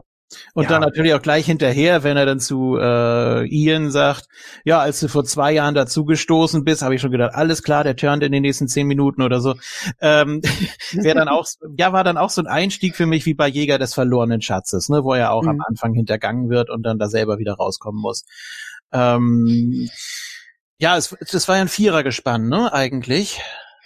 Also der, der Shaw, der dann auf der Seite von ähm, Ian plötzlich stand. Und ja, man ist dann einfach so davon ausgegangen, ja, mit dem Riley, mit dem ist wohl schon alles in Ordnung, der bleibt bei ihm, ne, und äh, hilft ihm und äh, deshalb vertraut er ihm auch, ne. Also er hätte ja die Gelegenheit gehabt, sich zu den anderen beiden zu stellen, ganz am Anfang, hat er nicht gemacht, also ist er auch gleich erstmal beim Zuschauer äh, gut angenommen. Mhm. Mhm. Ja, dann kommt natürlich noch eine dritte im Bunde, und zwar Diane Kruger als Dr. Abigail Chase. Ah, Ja, Entschuldigung, aber äh, nein, äh, nichts, nichts, nichts gegen sie so als als äh, Mensch, aber sie sollte sich nicht selbst synchronisieren. Das ja, Kann ja. sie einfach absolut nicht. Boah, das klang ja so bescheiden. Ja, ja. Hilfe, das war echt, äh, da kann ich dir aber jetzt schon sagen, jemand anderes, ein richtiger Profi, wird sie im zweiten Teil synchronisieren. Sie kriegt da eine andere Stimme und das ist, dies hier hat aber auch nichts mit ihr zu tun. Es Nee. klingt einfach, als wäre sie ganz woanders gewesen. Ja. Ganz andere Synchronis, äh, Unbeteiligt, teilweise gelangweilt. Ähm, ja, ich glaube, bei Inglourious Bastards sollte es so rüberkommen. Da sollte sie eben so diese naive und meinetwegen auch schlechte Schauspielerin sein. Aber ich finde hier, es, es wirkt einfach vollkommen unbeteiligt und das Mhm. mag ich nicht. Ich glaube, im Original klingt es ein bisschen anders. Ich habe den äh, Trailer gesehen. Ähm, da kommt es ganz anders rüber. Aber wenn sie sich selbst synchronisiert, dann wirkt das ein bisschen, puh. Also ich dachte schon, Franka Potente in der Born-Trilogie wäre äh, die unterste Stufe. Aber das toppt das hier nochmal. Finde ich, finde ich furchtbar. Sollte sie nicht machen. Zieht auch die Leistung als Schauspielerin runter, meiner Meinung nach. also weil du ja sie war's weißt, weil du ja weißt, es ist sie selber. Also sie müsste ja eigentlich selber wissen, wie sie sich da in der Situation äh, ge- gefühlt haben muss. Ne? Also wenn wenn sie wenn sie jetzt mal von der Schauspielerin äh, vom Schauspieler ich ausgeht, ne, dann Mhm. müsste sie ja eigentlich wissen, wie sie synchronisiert, aber kann sie leider gar nicht. Also sie war es tatsächlich in diesem Film selbst. Im zweiten Teil war es eine sogenannte Stephanie Kellner. Und diese Mhm. wiederum äh, kennen wir als deutsche Stimme von Jessica Alba oder halt eben Diane Kruger, Nora Jane Noon, ja, Raven Mhm. Simone zum Neustift. Ja, man kennt sie auf jeden Fall. Zumindest sollte man Jessica Alba kennen. Ich persönlich finde das ehrlich gesagt sehr schade. Es zieht den Film irgendwo ein bisschen runter, aber auf der anderen Seite gibt es ihm auch irgendwo ein bisschen Charme, dass sie so ein bisschen dumpfer irgendwie klingt. Es, man merkt einfach, es ist eine ganz andere Aufnahmesituation. Ich weiß nicht, was sie da falsch gemacht haben, aber es ist echt nicht gut gemacht. Und das bei einem Hollywood-Film, wo mehrere Millionen Euros äh, und Dollars da in die Produktion geflossen sind, sollte da irgendwo ein bisschen was ja, an Geld abfallen, dass sie sich irgendwo vernünftig synchronisieren kann. Echt schade gemacht. Lara, ist dir das aufgefallen? Ja, ja, auf alle Fälle. Und ähm, ich finde es auch immer schwierig, genauso wie Julian das gerade gesagt hat. Ich finde es schwierig, wenn ähm, deutsche Schauspieler sich selber synchronisieren, weil ähm, da fehlt das Herzblut einfach. Also auch wenn sie sie hat es ja selber gespielt, aber ähm, also ich sage mal, das sind keine Synchronsprecher. Also da bin ich echt hart, weil ich denke mal, äh, die, die das schon viel, viel länger machen, die wissen, was sie da tun und die wissen, mit welchen Emotionen sie in welchen Situationen dabei sein müssen. Und das fehlt da mhm. definitiv, muss ich, also stimme ich euch komplett zu. Ich muss aber gestehen, es gibt aber auch gute Beispiele. Christoph Wald synchronisiert sich selbst ja. und das macht er fantastisch. Der ja. ist echt gut. Ja, äh, zwar kein Deutscher, aber der das auch auf exakt gleichem Niveau äh, gemacht hat, war Christopher Lee. Ja. Äh, beim letzten Einhorn zum Beispiel, du, du merkst praktisch keinen mhm. Unterschied, ne, von der von der Intensität einfach auch. Ich weiß jetzt nicht, wie es bei äh, Sandra Bullock wäre, die könnte das mit Sicherheit auch. Bei einem schwarzen Äger wollen wir es uns gar nicht vorstellen, aber ist natürlich, ja, ja. also ich finde das, ich finde das gut, wenn man es probiert. Ich glaube nur, dass es schwieriger ist, als, mhm. also wenn du jetzt die reine Synchronarbeit nimmst, dass es schwieriger ist, dich selbst zu synchronisieren als jemand anderen. Ich glaube auch, weil du einfach dich viel kritischer siehst. Du siehst ja. dich ja selber und denkst, oh Gott, ne, wie soll ich das jetzt machen? Ne? Also ja, das, das könnte schon sein, hast du recht. Ja. Ich finde, hm, dass der Film an verschiedenen Stellen doch ein bisschen zu sehr vorausschaubar ist. Alleine die Situation, Diane Kruger kommt ins Spiel, du weißt natürlich, sie ist eine etwas größere Schauspielerin und sie wird mit einer der größeren Rollen übernehmen und in dem Moment, wo sie an der Seite von Riley und Ben Gates da durch die Gegend fährt und langsam kapiert, okay, die sind eigentlich nur, die wollten tatsächlich wirklich nur die Unabhängigkeitserklärung in Sicherheit bringen, wo sie wirklich schnallt, was da abgeht, weißt du, dass sie mit äh, Ben zusammenkommen wird. Oder? Ja, muss. Man kann es natürlich auch so ein bisschen vergleichen mit dem zweiten Indie. oh Gott, ja, ja, mit mit äh, Willy und Shorty, ne? Also auch äh, der der kleine Helfer, der auch ziemlich clever ist und äh, ja gut, äh, Dr. Chase ist keine Dämsel. Das wollte ich damit jetzt nicht sagen, aber sie weiß sich sehr gut zu helfen, ist wohl auch um einiges cleverer als Willy. Ähm, aber vielleicht so vom, vom, vom Dreieck, so von diesem Gespann kann man es vielleicht so annähernd vergleichen. War vielleicht auch beabsichtigt, dass man bewusst solche Elemente damit reingenommen hat. Ich muss gestehen, Diane Kruger ist eine fantastische Schauspielerin, aber irgendwas fehlte hier. Ich weiß nicht, ob sie mit sich mit der Rolle nicht so ganz ja wohlfühlt oder nicht wusste, wie sie sie anlegen sollte, aber das da wäre mehr drin gewesen, weil sie wirklich gut ist. Wenn man jetzt äh, Filme mit ihr aus den letzten Jahren gesehen hat, das macht sie fantastisch. Aber hier liegt nicht nur unbedingt nur an der Synchro. Ich weiß nicht warum. Es ist in Ordnung für das, was sie da spielt, aber sie könnte viel mehr da rausholen. Lara, wie hat denn das auf dich gewirkt? Diane Kruger ist dir ja auch ein Begriff, ne? Ja, ja, absolut. Mhm. Also die Frage, die ich mir eigentlich immer gestellt habe, was für eine Aufgabe hat sie in dem Film? Weißt du, jeder hat ja so, finde ich ja so ähm, seine Position. Und was ist es bei ihr, was es so ausschlaggebend macht? Stelle ich euch mal die Frage. Uh, gute Frage. Hm. Ich würde eher sagen, sie ist dazu da, damit äh, Ben Gates nicht die ganze Zeit immer nur erklären muss, sondern dass das jemand anderes auch macht. Außerdem ist sie natürlich der Love Interest, also hm. sie äh, ist diejenige, die mit Ben zusammenkommen wird. Ja, Dämsel, weiß nicht, Nö. Julian Dämsel. Nö, sage ich ja. Also das, naja. ist das, ist der Unterschied zu Willy. Mhm. Ähm, sie kreischt nicht, sie ist nicht zickig, sie ist äh, eigentlich völlig unkompliziert nach einer gewissen Zeit. Natürlich gibt sie sich am Anfang sehr stur und auch ja klar natürlich. Also ja der Yeti ne? Und aber aber wenn sie so auftaut ah, mhm. ja toll. Äh, wenn sie wenn sie so auftaut dann merkt man auch dass sie äh, dass sie da auch die Leidenschaft dafür hat ne? Natürlich das bringt ja auch der Job mit sich. Und mhm. dann hat man schon mal so eine Gelegenheit wenn man eigentlich äh, nur im Büro sitzt. Ähm, ja und sonst natürlich äh, Eye Candy ne als sie da diese Tür da aufmacht und der andere ihr da auf den Hintern guckt und so, da denkst du schon, ja, alles klar, äh, so soll das jetzt rüberkommen. Ähm, ja, nee, also sonst mit dem Charakter habe ich überhaupt keine Probleme. Da gibt's weitaus schlimmere. Das stimmt. Es gibt tatsächlich wirklich schlimmere. Indiana Jones 2 hast du schon genannt. Und äh, das ist natürlich wirklich ein, ein Riesensprung von Willy zu äh, Diane Kruger.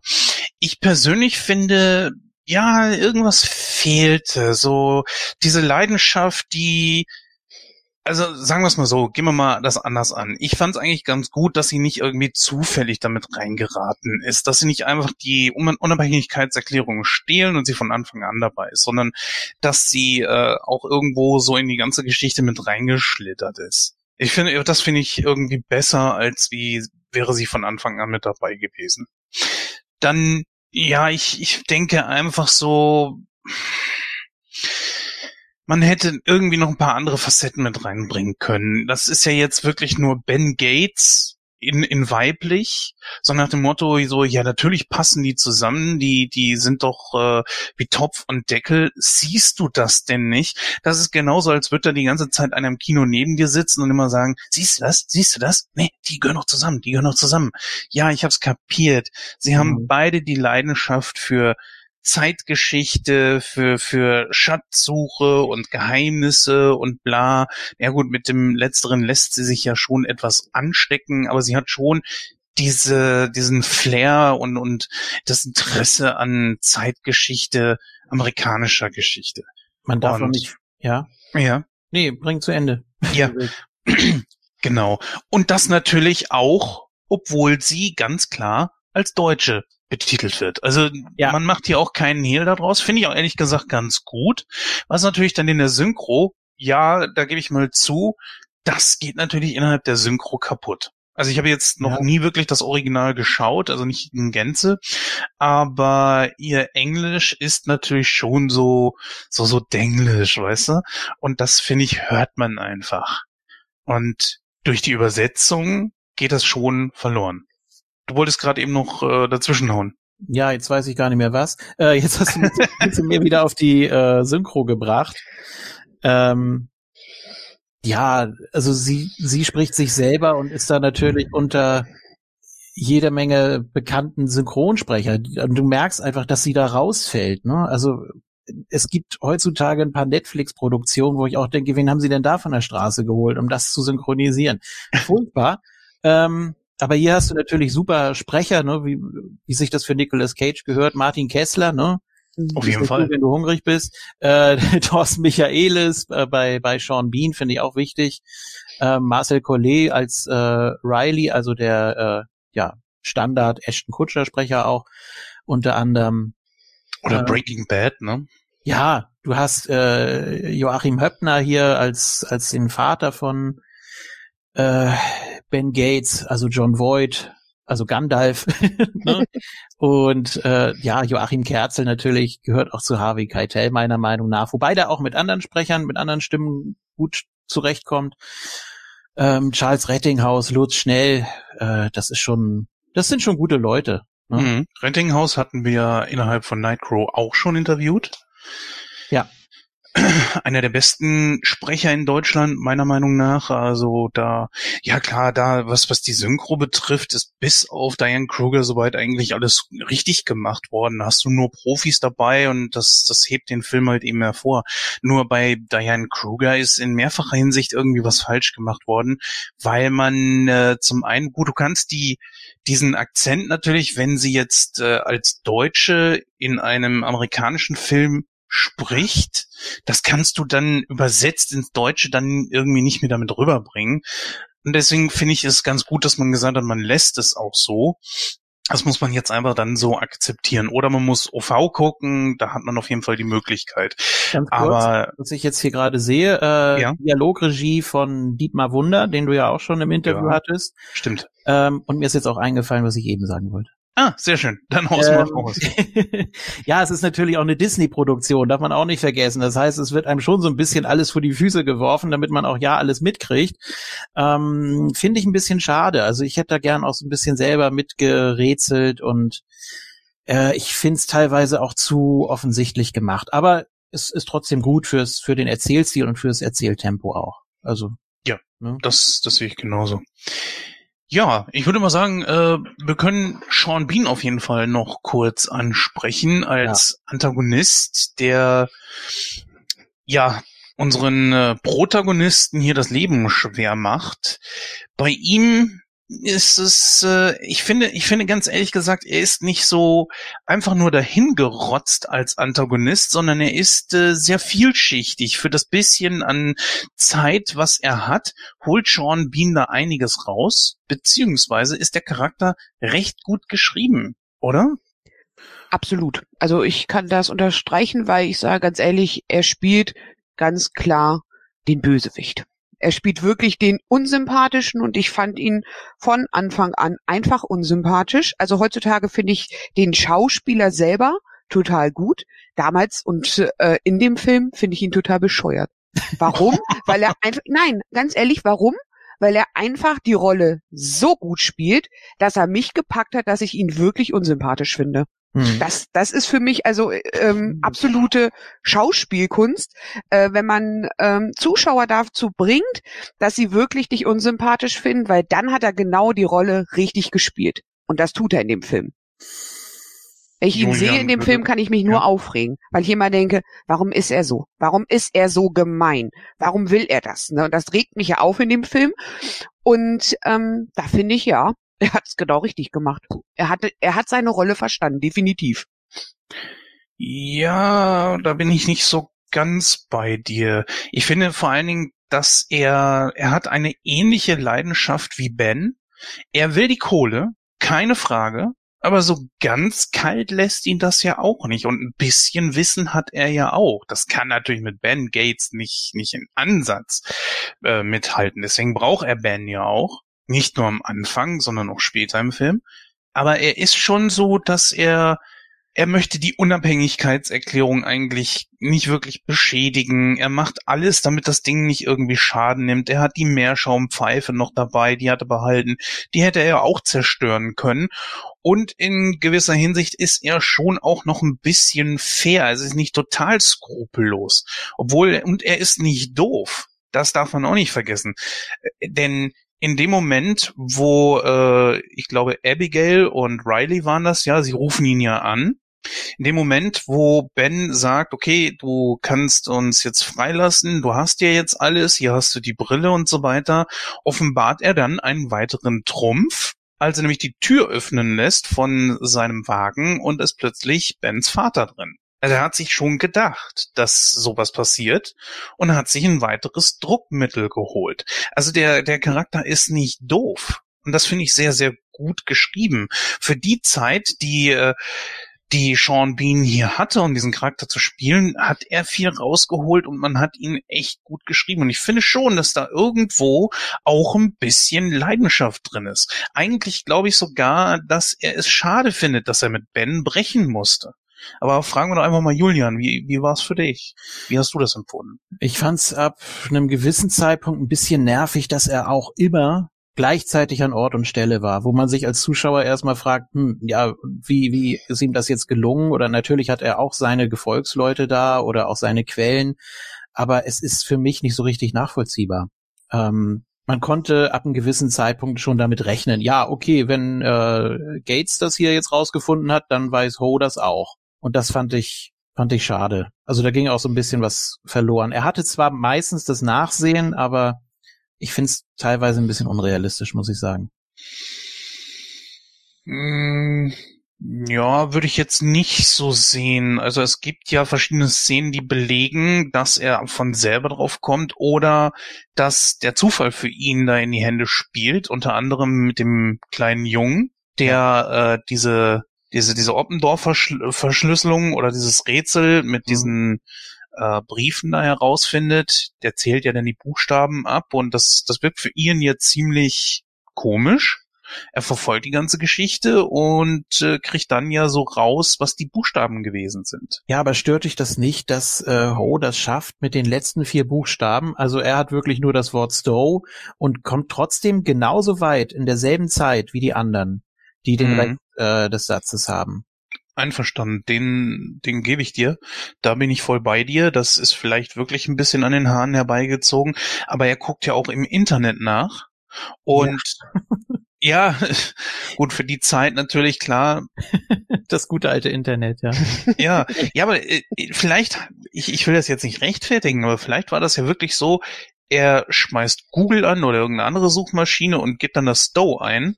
Und ganz per Zufall ist einer der ersten Einträge genau das. Ich versuche das mal gerade. Julia, googelst du das jetzt? Äh, verstauen heißt es. Also okay. Mhm. Lagersysteme und Regalsysteme, individuelle Lagerlösungen. Aha, aha, na gut. Mhm.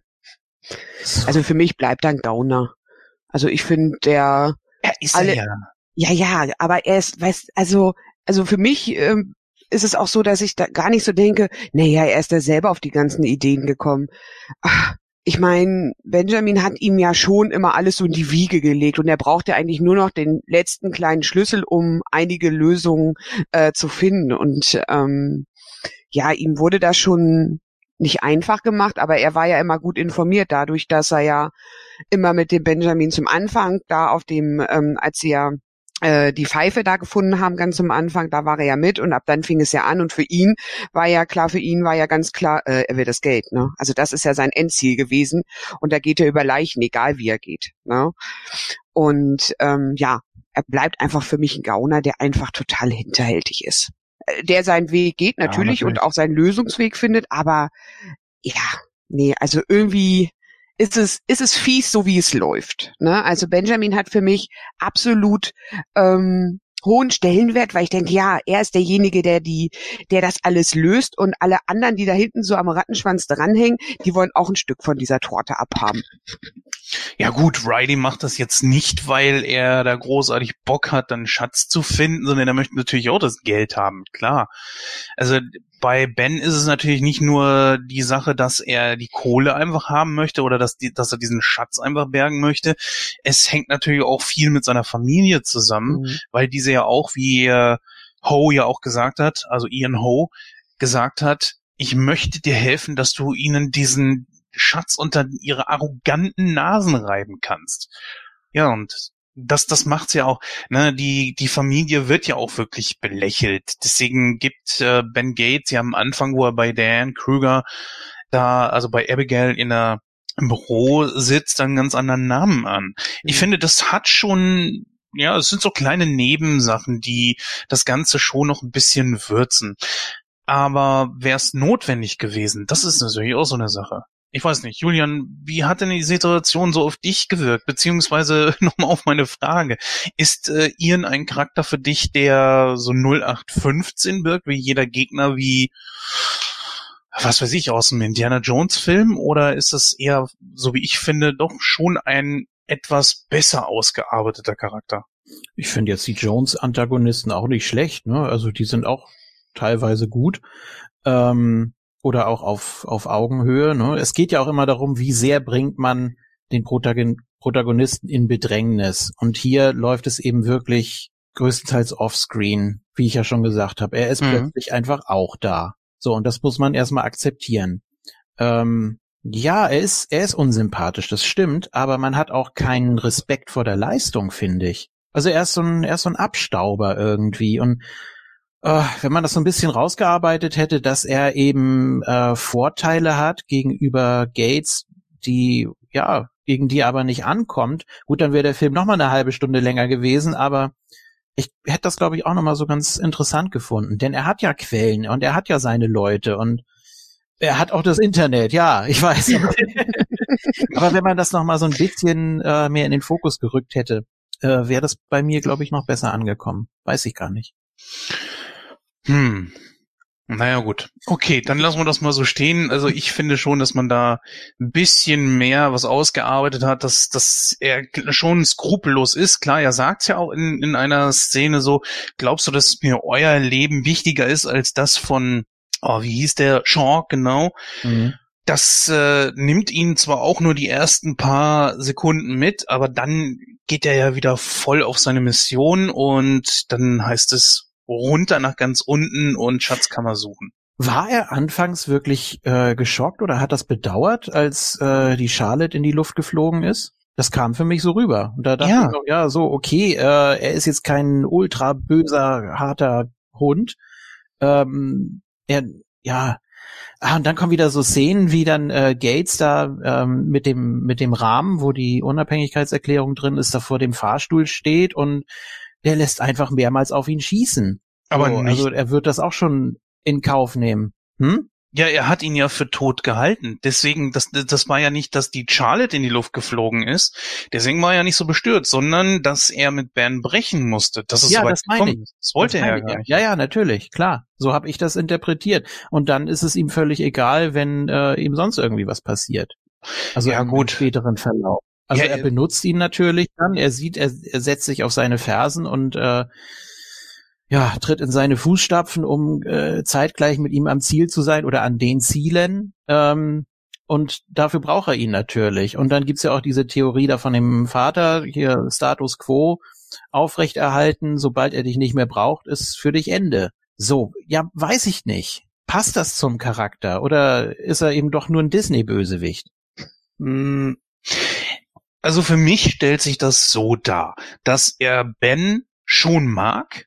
Er hat ebenfalls Interesse an der Geschichte, aber er ist nun auch ein skrupelloser Geschäftsmann, der auch äh, schon mal über Leichen geht. Wir wissen ja nicht, ob er wirklich mal jemanden getötet hat. Im Film lässt er zwar immer auf Leute schießen oder macht das teilweise selber, aber ob er wirklich jemanden direkt mal getötet hat, das wissen wir nicht. So.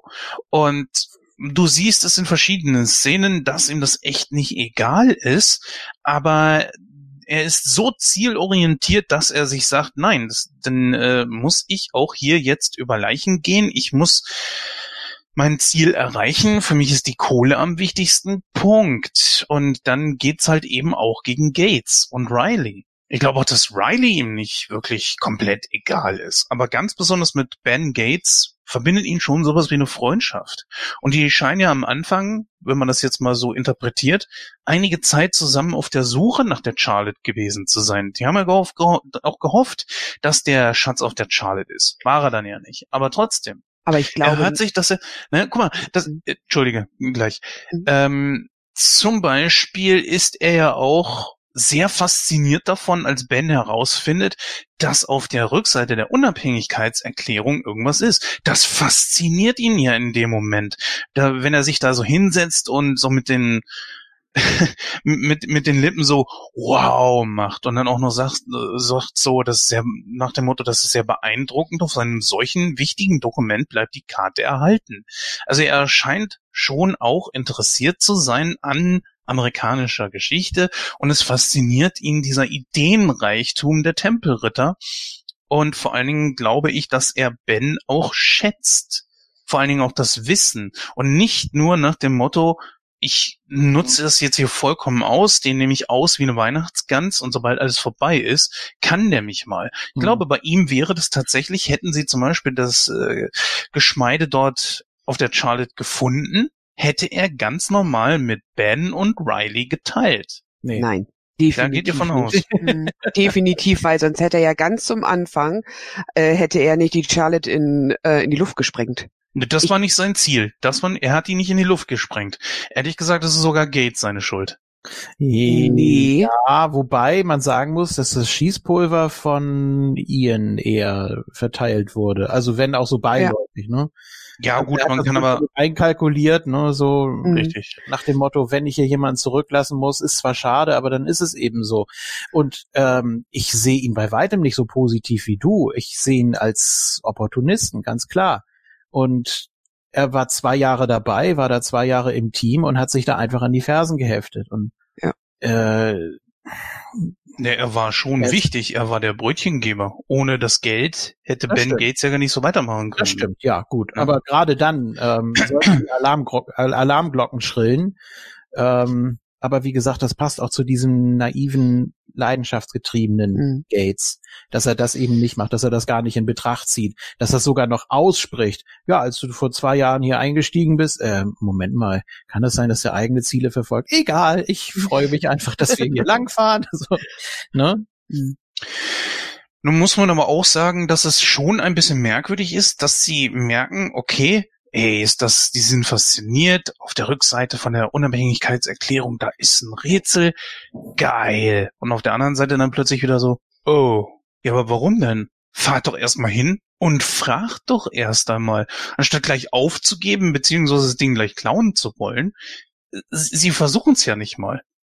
Also das ist ja auch so eine Geschichte, was man kritisieren kann, dass äh, wenn Gates wirklich äh, die Unabhängigkeitserklärung retten will und äh, auch den Schatz in sicheren Händen wissen will, dann hätte er die ja gar nicht klauen müssen. Dann wäre er gleich zum FBI gegangen und der Film wäre eine halbe Stunde lang gewesen. ähm, ja, ist ja so. Also so gesehen ist es so, so, ein, so ein durchlaufender Posten einfach. Ja. Er ist einfach da, aber ja gut, mach's nix. aber ja, dass er dann auch Riley da überreden muss und hm, und Riley denkt ja auch, ja, mein Gott, ich, ich bin jung, ich habe Charisma, ich will vielleicht noch was erreichen im Leben. Knast wäre jetzt irgendwie doof. Ne? Also das ist schon klar, er ist da ja längst nicht so so angestachelt, ne? Naja. Ja, das ist natürlich richtig. Bei Riley ist natürlich schon das Geld im Vordergrund. Das finde ich aber auch gar nicht so schlimm. Also diese Leidenschaft, die hat tatsächlich nur Ben und später dann Abigail, wenn sie dazukommt. Und das findet sie ja ganz fasziniert an ihm und so weiter. Ich finde, wir sollten vielleicht mal den Film etwas genauer noch auseinandernehmen, ja. bevor wir uns jetzt hier nur an den Charakteren ja. festbeißen, denn dieser Film hat so ein paar Etappen. Es geht zwar los mit der Schatzsuche und man merkt auch gleich so, wie der Film auch gestrickt ist, aber ab dem Zeitpunkt, wo sie die Unabhängigkeitserklärung klauen wollen, wird so ein bisschen Oceans 11 draus, oder? Ein Heist-Movie, ne? Und ich liebe ja. Heist-Movies, eins meiner äh, Lieblingsgenres. Ah, äh, das spricht doch, dann sollten wir doch irgendwann mal die Ocean-Trilogie in Angriff nehmen. Ja, die finde ich jetzt gar nicht so ganz toll. Ah, okay.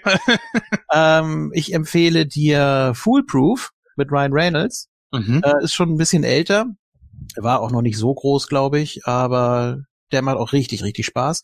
Ähm, können wir vielleicht mal ins Auge fassen. Ähm, nee, was ich, was ich sagen wollte, also erst geht, geht der Film ja so in die Richtung und das mag ich eigentlich sehr. Also wenn es so verschiedene Abschnitte sind. Du weißt, es ist ein Abenteuerfilm mhm. und äh, ja, eine Schatzsuche, aber diese Heist-Elemente vom Anfang, ja, hat mir, hat mir gut gefallen. Es war auch gut getimed, es war nicht zu lang, es war nicht zu kurz. Man hat da tatsächlich äh, versucht, was rauszuholen noch und Natürlich wurde da, äh, wurde da in Windeseile irgendwas schnell gebastelt. Diese Kamera mit dem Laser, der da die Wärme äh, auslöst, da in der, in der Vitrine.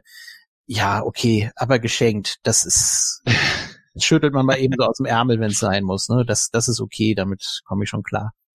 Lara, wie hat denn das auf dich gewirkt? War das eine, du bist ja auch gar nicht so abgeneigt und ich glaube, dass die äh, Oceans Trilogie dir schon ganz gut gefällt, oder? Ja, also das auf alle Fälle, ähm, weil das ist ja schon wieder dieses, ähm, ja, wie geht's weiter in der Geschichte, ne? Und das ist ja manchmal absolut, ähm, absolut durchdacht und manchmal kommt man da ja gar nicht drauf. Und das ist ja ähm, in den Filmen ja genau das, wo ich immer denke, oder wo ich das das erste Mal gesagt habe, ach ja, man hätte ja auch so den Weg gehen können. Nee, das stimmt. Und ähm, hier sehe ich das ähm, genauso wie ihr eigentlich, dass ich so denke, ähm, ja, es ist gut, dass wir so so verschiedene Abschnitte haben und dass man da einfach nochmal ähm, in den Situationen ich finde immer, man kann so gut ähm, einsteigen da, dass man in den verschiedenen Situationen dann immer guckt, ah, was passiert denn jetzt? Okay, jetzt bin ich hier und dann ist das aber so ein Kapitel, was dann abgeschlossen ist. Aber ich weiß, ich nehme aus diesem kurzen Kapitel wie zum Anfang die Pfeife, die hat irgendeinen äh, Hintergrund nochmal. Also das brauchen wir später nochmal, natürlich. Und da finde ich das immer ganz gut gestaffelt, dass es dann wie so ein Kapitel ist, das ist abgeschlossen und dann geht's nächste Kapitel weiter. Und ich habe immer ein Werkzeug in der Hand, was ich ins nächste, nächste Kapitel mitnehmen muss. Und das, also sowas gefällt mir immer ganz gut, wenn so ein Kapitel abgeschlossen ist und es kommt Neues, aber das Material geht mit weiter. Und dann halt immer die Frage, ah, okay, wa was passiert damit? Ne? Also wofür wird das Material, so wie jetzt mit der Pfeife, da bleibe ich jetzt einfach mal, was passiert später noch damit? Ja, finde ich auch, finde ich eine gute äh, Betrachtungsweise, tatsächlich, ja. Aber so nur allein diese Sequenz, wo sie das Ding klauen, das ist ja tatsächlich Heist-Movie, also äh, wie kann man das übersetzen, Julian? Heist-Movie ist ein Gangsterfilm, wenn man irgendwas mm, klaut. Ja, nicht so ganz. Also es sind ja, ja generell so ähm, Vorbereitungen auf einen Raub, aber von sympathischen guten Charakteren eben, also mit denen man auch äh, sympathisiert, weil eben das, was sie machen, nichts Schwerkriminelles ist. Es ist immer wichtig, dass niemand zu Schaden kommt. Sie dürfen keinen umbringen. Ähm, auf, auf ihrem Raubzug und es muss immer eine clevere Idee dahinter stehen. Und das ist das, was das Genre so interessant macht, ne? weil du wirklich mhm. äh, auf, auf deren Seite bist, obwohl sie natürlich äh, kriminell sind in dem Moment. Genau, und ich, ich würdest du sagen, dass das hier so ein, so ein, so ein Heist-Element mit eingebaut wurde oder ist es Wurde, wurde ganz bewusst gemacht, um einfach die Charaktere sympathischer zu machen noch, glaube ich. Also, dass man da wirklich so von Anfang an mitfiebern kann, auch wenn es noch gar nicht so wirklich ans Eingemachte geht. Denn äh, die Unabhängigkeitserklärung, die musst du ja erstmal haben. Und das, wenn du so willst, ist eigentlich der schwerste Teil und der wird ganz am Anfang verbraten. Kann man jetzt natürlich auch wieder so sagen, hm, okay, eigentlich wäre das jetzt so ein, so ein Highlight gewesen. Ne? Das, also zumindest vom, vom Finden her. Ähm, oder vom äh, nicht vom Finden her, sondern vom äh, dass du dass es bekommst. Der Rest ist dann wieder Finden und Detektivarbeit, ne? Und äh, aber eigentlich von der von der Leistung her ist es doch am schwersten, die Unabhängigkeitserklärung zu bekommen. Und so wurde es ja nicht dargestellt. Das war ja einfach nur der Einstieg.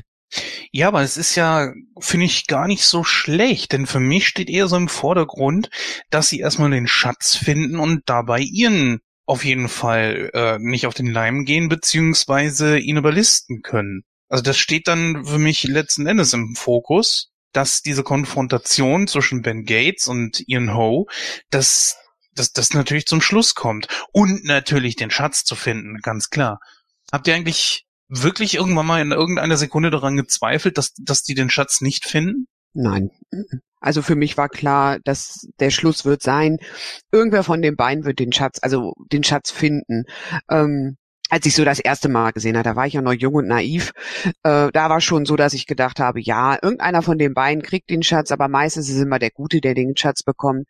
Und also für mich war ganz klar, ähm, zum Schluss muss der Schatz da sein, sonst würde der ganze Film für mich keinen Sinn machen gibt ja auch immer noch so äh, hm. Twist-Möglichkeiten, ne? dass dann eigentlich erst der Böse den Schatz findet mhm. und dann ist es aber gar nicht der echte Schatz oder ihm wird noch irgendeine Falle gestellt oder so. Ähm, hat man hier jetzt natürlich ausgespart, weil es auch gar nicht gepasst hätte ins Gesamtbild. Ja, also ich weiß nicht, dass ich, ich fände schon ganz wichtig, dass die den finden. Und wenn Ian den jetzt als erstes gefunden hätte, nur so oder so, auf jeden Fall wäre der Beweis des Schatzes dann ihm zugesprochen worden ob nun Antagonist oder nicht, aber das, das ist ja das große Problem. Du hast den zweiten Teil noch nicht gesehen. Da werden ich, glaube ich, so ein paar Überraschungen dann, äh, ich glaube, vielleicht sehr beschäftigen. Müssen wir mal schauen, denn da hast du einen Antagonisten, der nicht ganz so leicht einzuordnen ist vor allen Dingen auch, aber nee, da werde ich dich nicht spoilern. nee, erzähl mal bitte nix. Nee, nee. Ähm. also man ist also, ja jetzt auch schon mal so hoch konzentriert, nichts aus dem zweiten Teil zu erzählen. Ne? Also ich muss immer überlegen, oh Gott, ist es das der erste, ist es der zweite Teil? Und ich versuche Julian wirklich nichts aus dem anderen zu erzählen. Ne? Ja, aber ähm, ich weiß nicht, geht der genauso lang wie der erste? Oder? Nee, der ist kürzer. Der ist kürzer, okay. Ja. Aber trotzdem, das wäre für mhm. mich jetzt äh, so auf einen Batzen zu viel Stoff gewesen, ganz ja. ehrlich. Also, nein, nein, alles gut. Ähm, nee, nee, ist ja auch richtig, dass wir die so splitten. Ne? Ja, das macht da schon Sinn, denke ich. Ja. Auch, auch für die Hörer, denke ich, also wenn wir jetzt hier fünf Stunden beide Filme besprechen würden, wir würden auch auf vieles gar nicht eingehen, glaube ich. Ja.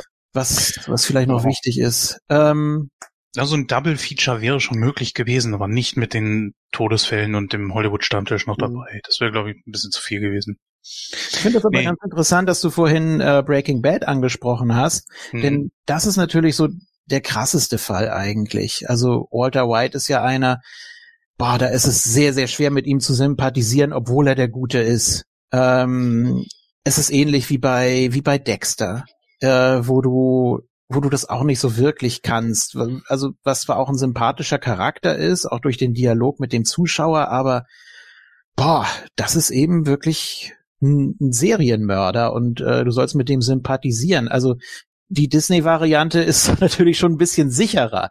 Das äh, spaltet das Publikum wahrscheinlich auch nicht so. Deswegen hast du hier, glaube ich, einen ganz guten, äh, einen ganz guten Einstieg.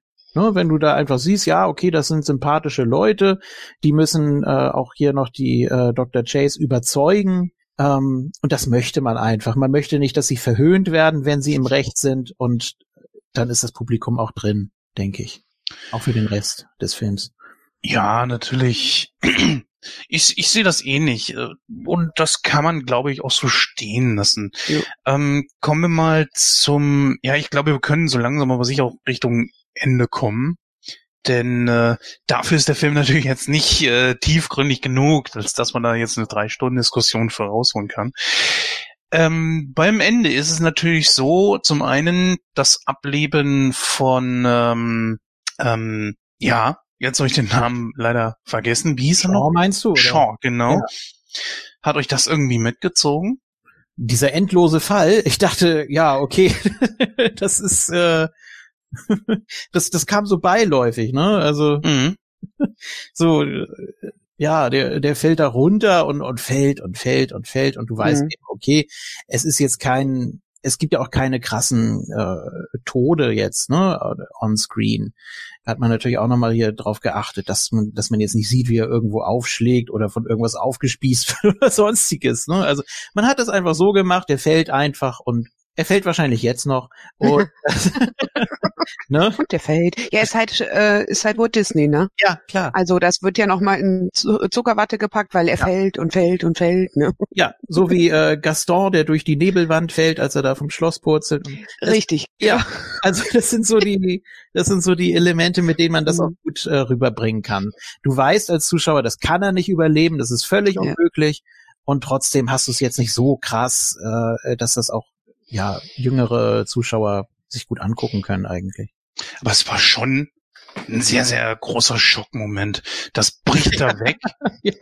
Und meine Güte, also ich, ich habe damit überhaupt nicht gerechnet, weil ich habe mir schon so gedacht, naja, Shaw ist ein, der- du bist ja selber Wrestling-Fan, ich sag mal, jemand, der nicht unwichtig ist, der entsprechend aufgebaut wurde und dass der jetzt einfach so aus der Szenerie rausgenommen wird. Ich meine, man hat, glaube ich, auch so kapiert, dass das Ding morsch und brüchig ist, ohne dass da einer sterben muss. Oder? Ja, es muss ja immer einen Todesfall geben. Ne? Und ich glaube, ähm, für viele Schauspieler, äh, für viele Schau Quatsch, für äh, viele Zuschauer ist er ja einfach ähm, jetzt nicht der Hauptcharakter gewesen. Also mich hat das jetzt nicht so so gefesselt, dass ich so gedacht habe, oh Gott, er ist tot, er stirbt. Also das war nicht so. Also wäre es jetzt einer von den von den Hauptcharaktere gewesen, da da wäre ich dann glaube ich mehr geschockt gewesen. Ja. Und man darf nicht vergessen, das ist ein Film äh, für Kinder ab zwölf Jahren. Ne? Also wenn sie da eine Hauptrolle genommen hätten, die wäre, äh, die dann gestorben wäre, wäre es, glaube ich, für viele Menschen schockierender gewesen als, ich sag jetzt mal so eine Nebenrolle. Ne? Ja.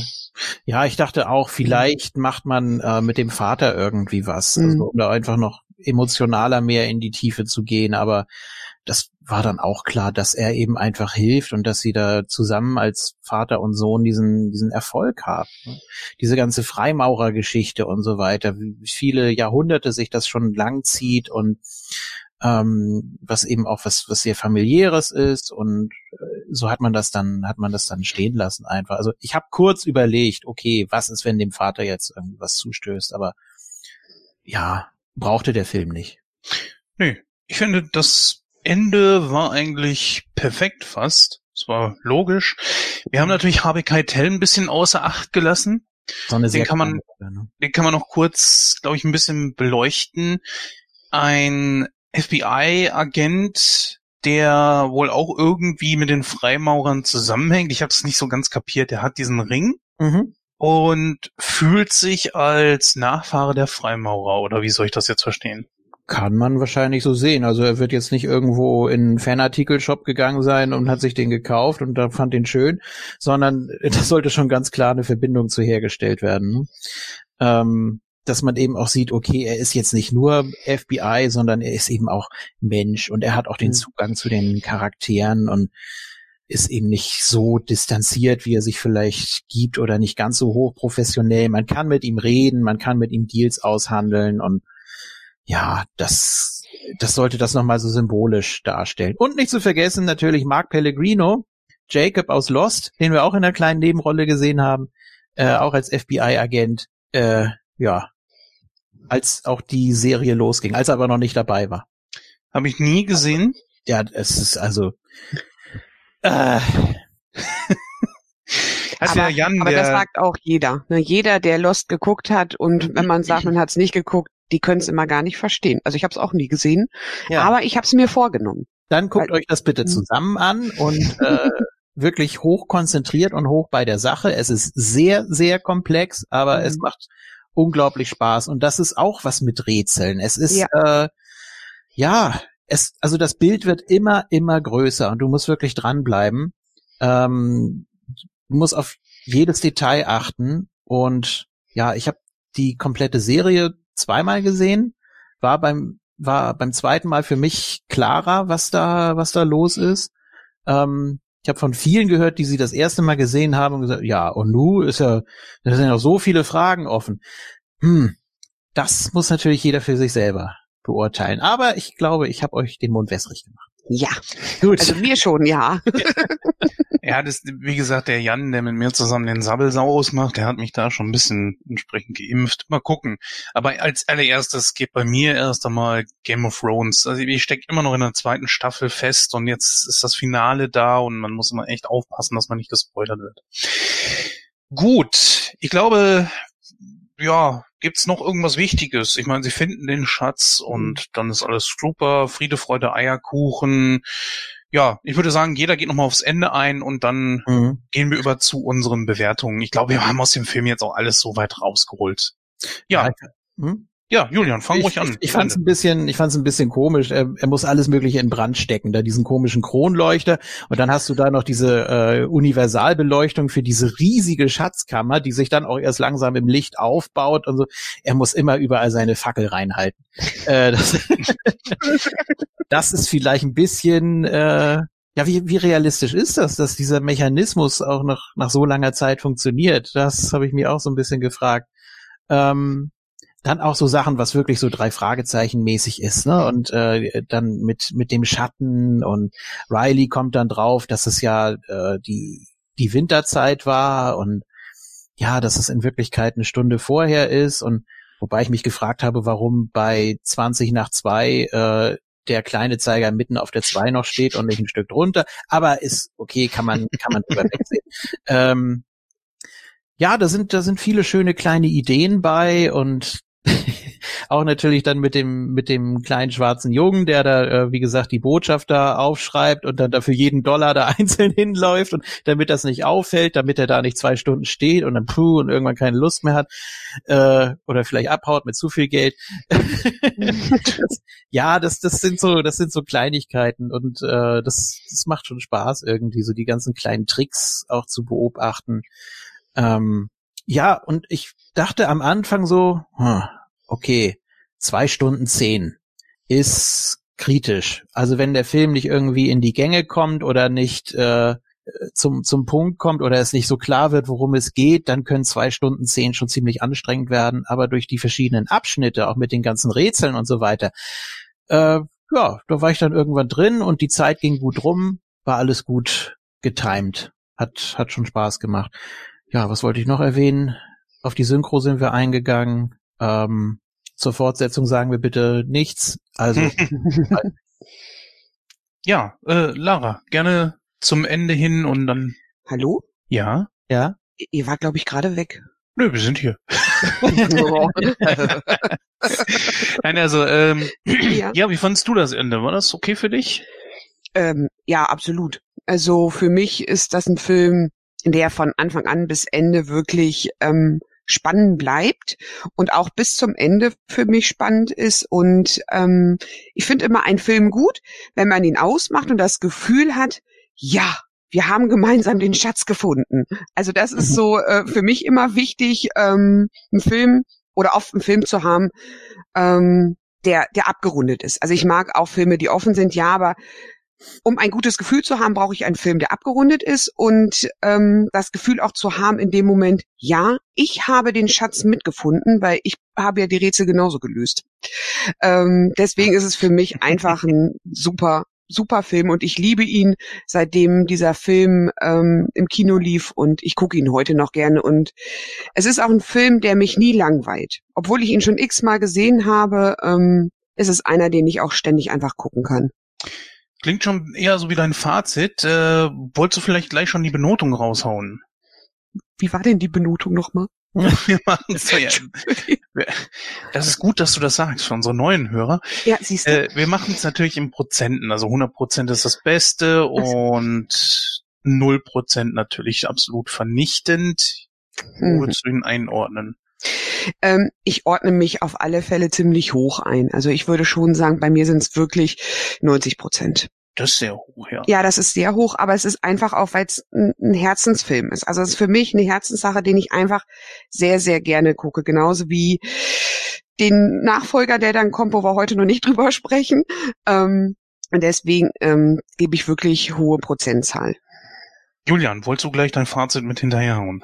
Ja, kann ich gerne machen. Ähm, ich war positiv überrascht. Ich hatte, ich hatte Bedenken, weil ich habe auch immer so das Problem, wenn ich oder, oder wenn Filme rauskommen und alle reden drüber und ich verpasse es dann aber irgendwie den zeitig zu sehen, dann habe ich irgendwie auch kein Interesse mehr dran. Und dann muss man mich wirklich manchmal mit der Nase draufstoßen und sagen mal, den hast du nicht gesehen, guck ihn dir an und dann mache ich das und entweder ich finde mich da rein oder es liegt eben wirklich an der Zeit oder ich bin nicht damit aufgewachsen oder gut, jetzt 2004 ist jetzt natürlich kein alter Schinken, aber trotzdem äh, lief völlig an mir vorbei. Ich habe ihn nie im Fernsehen gesehen und äh, ich habe auch nichts vermisst in der Richtung.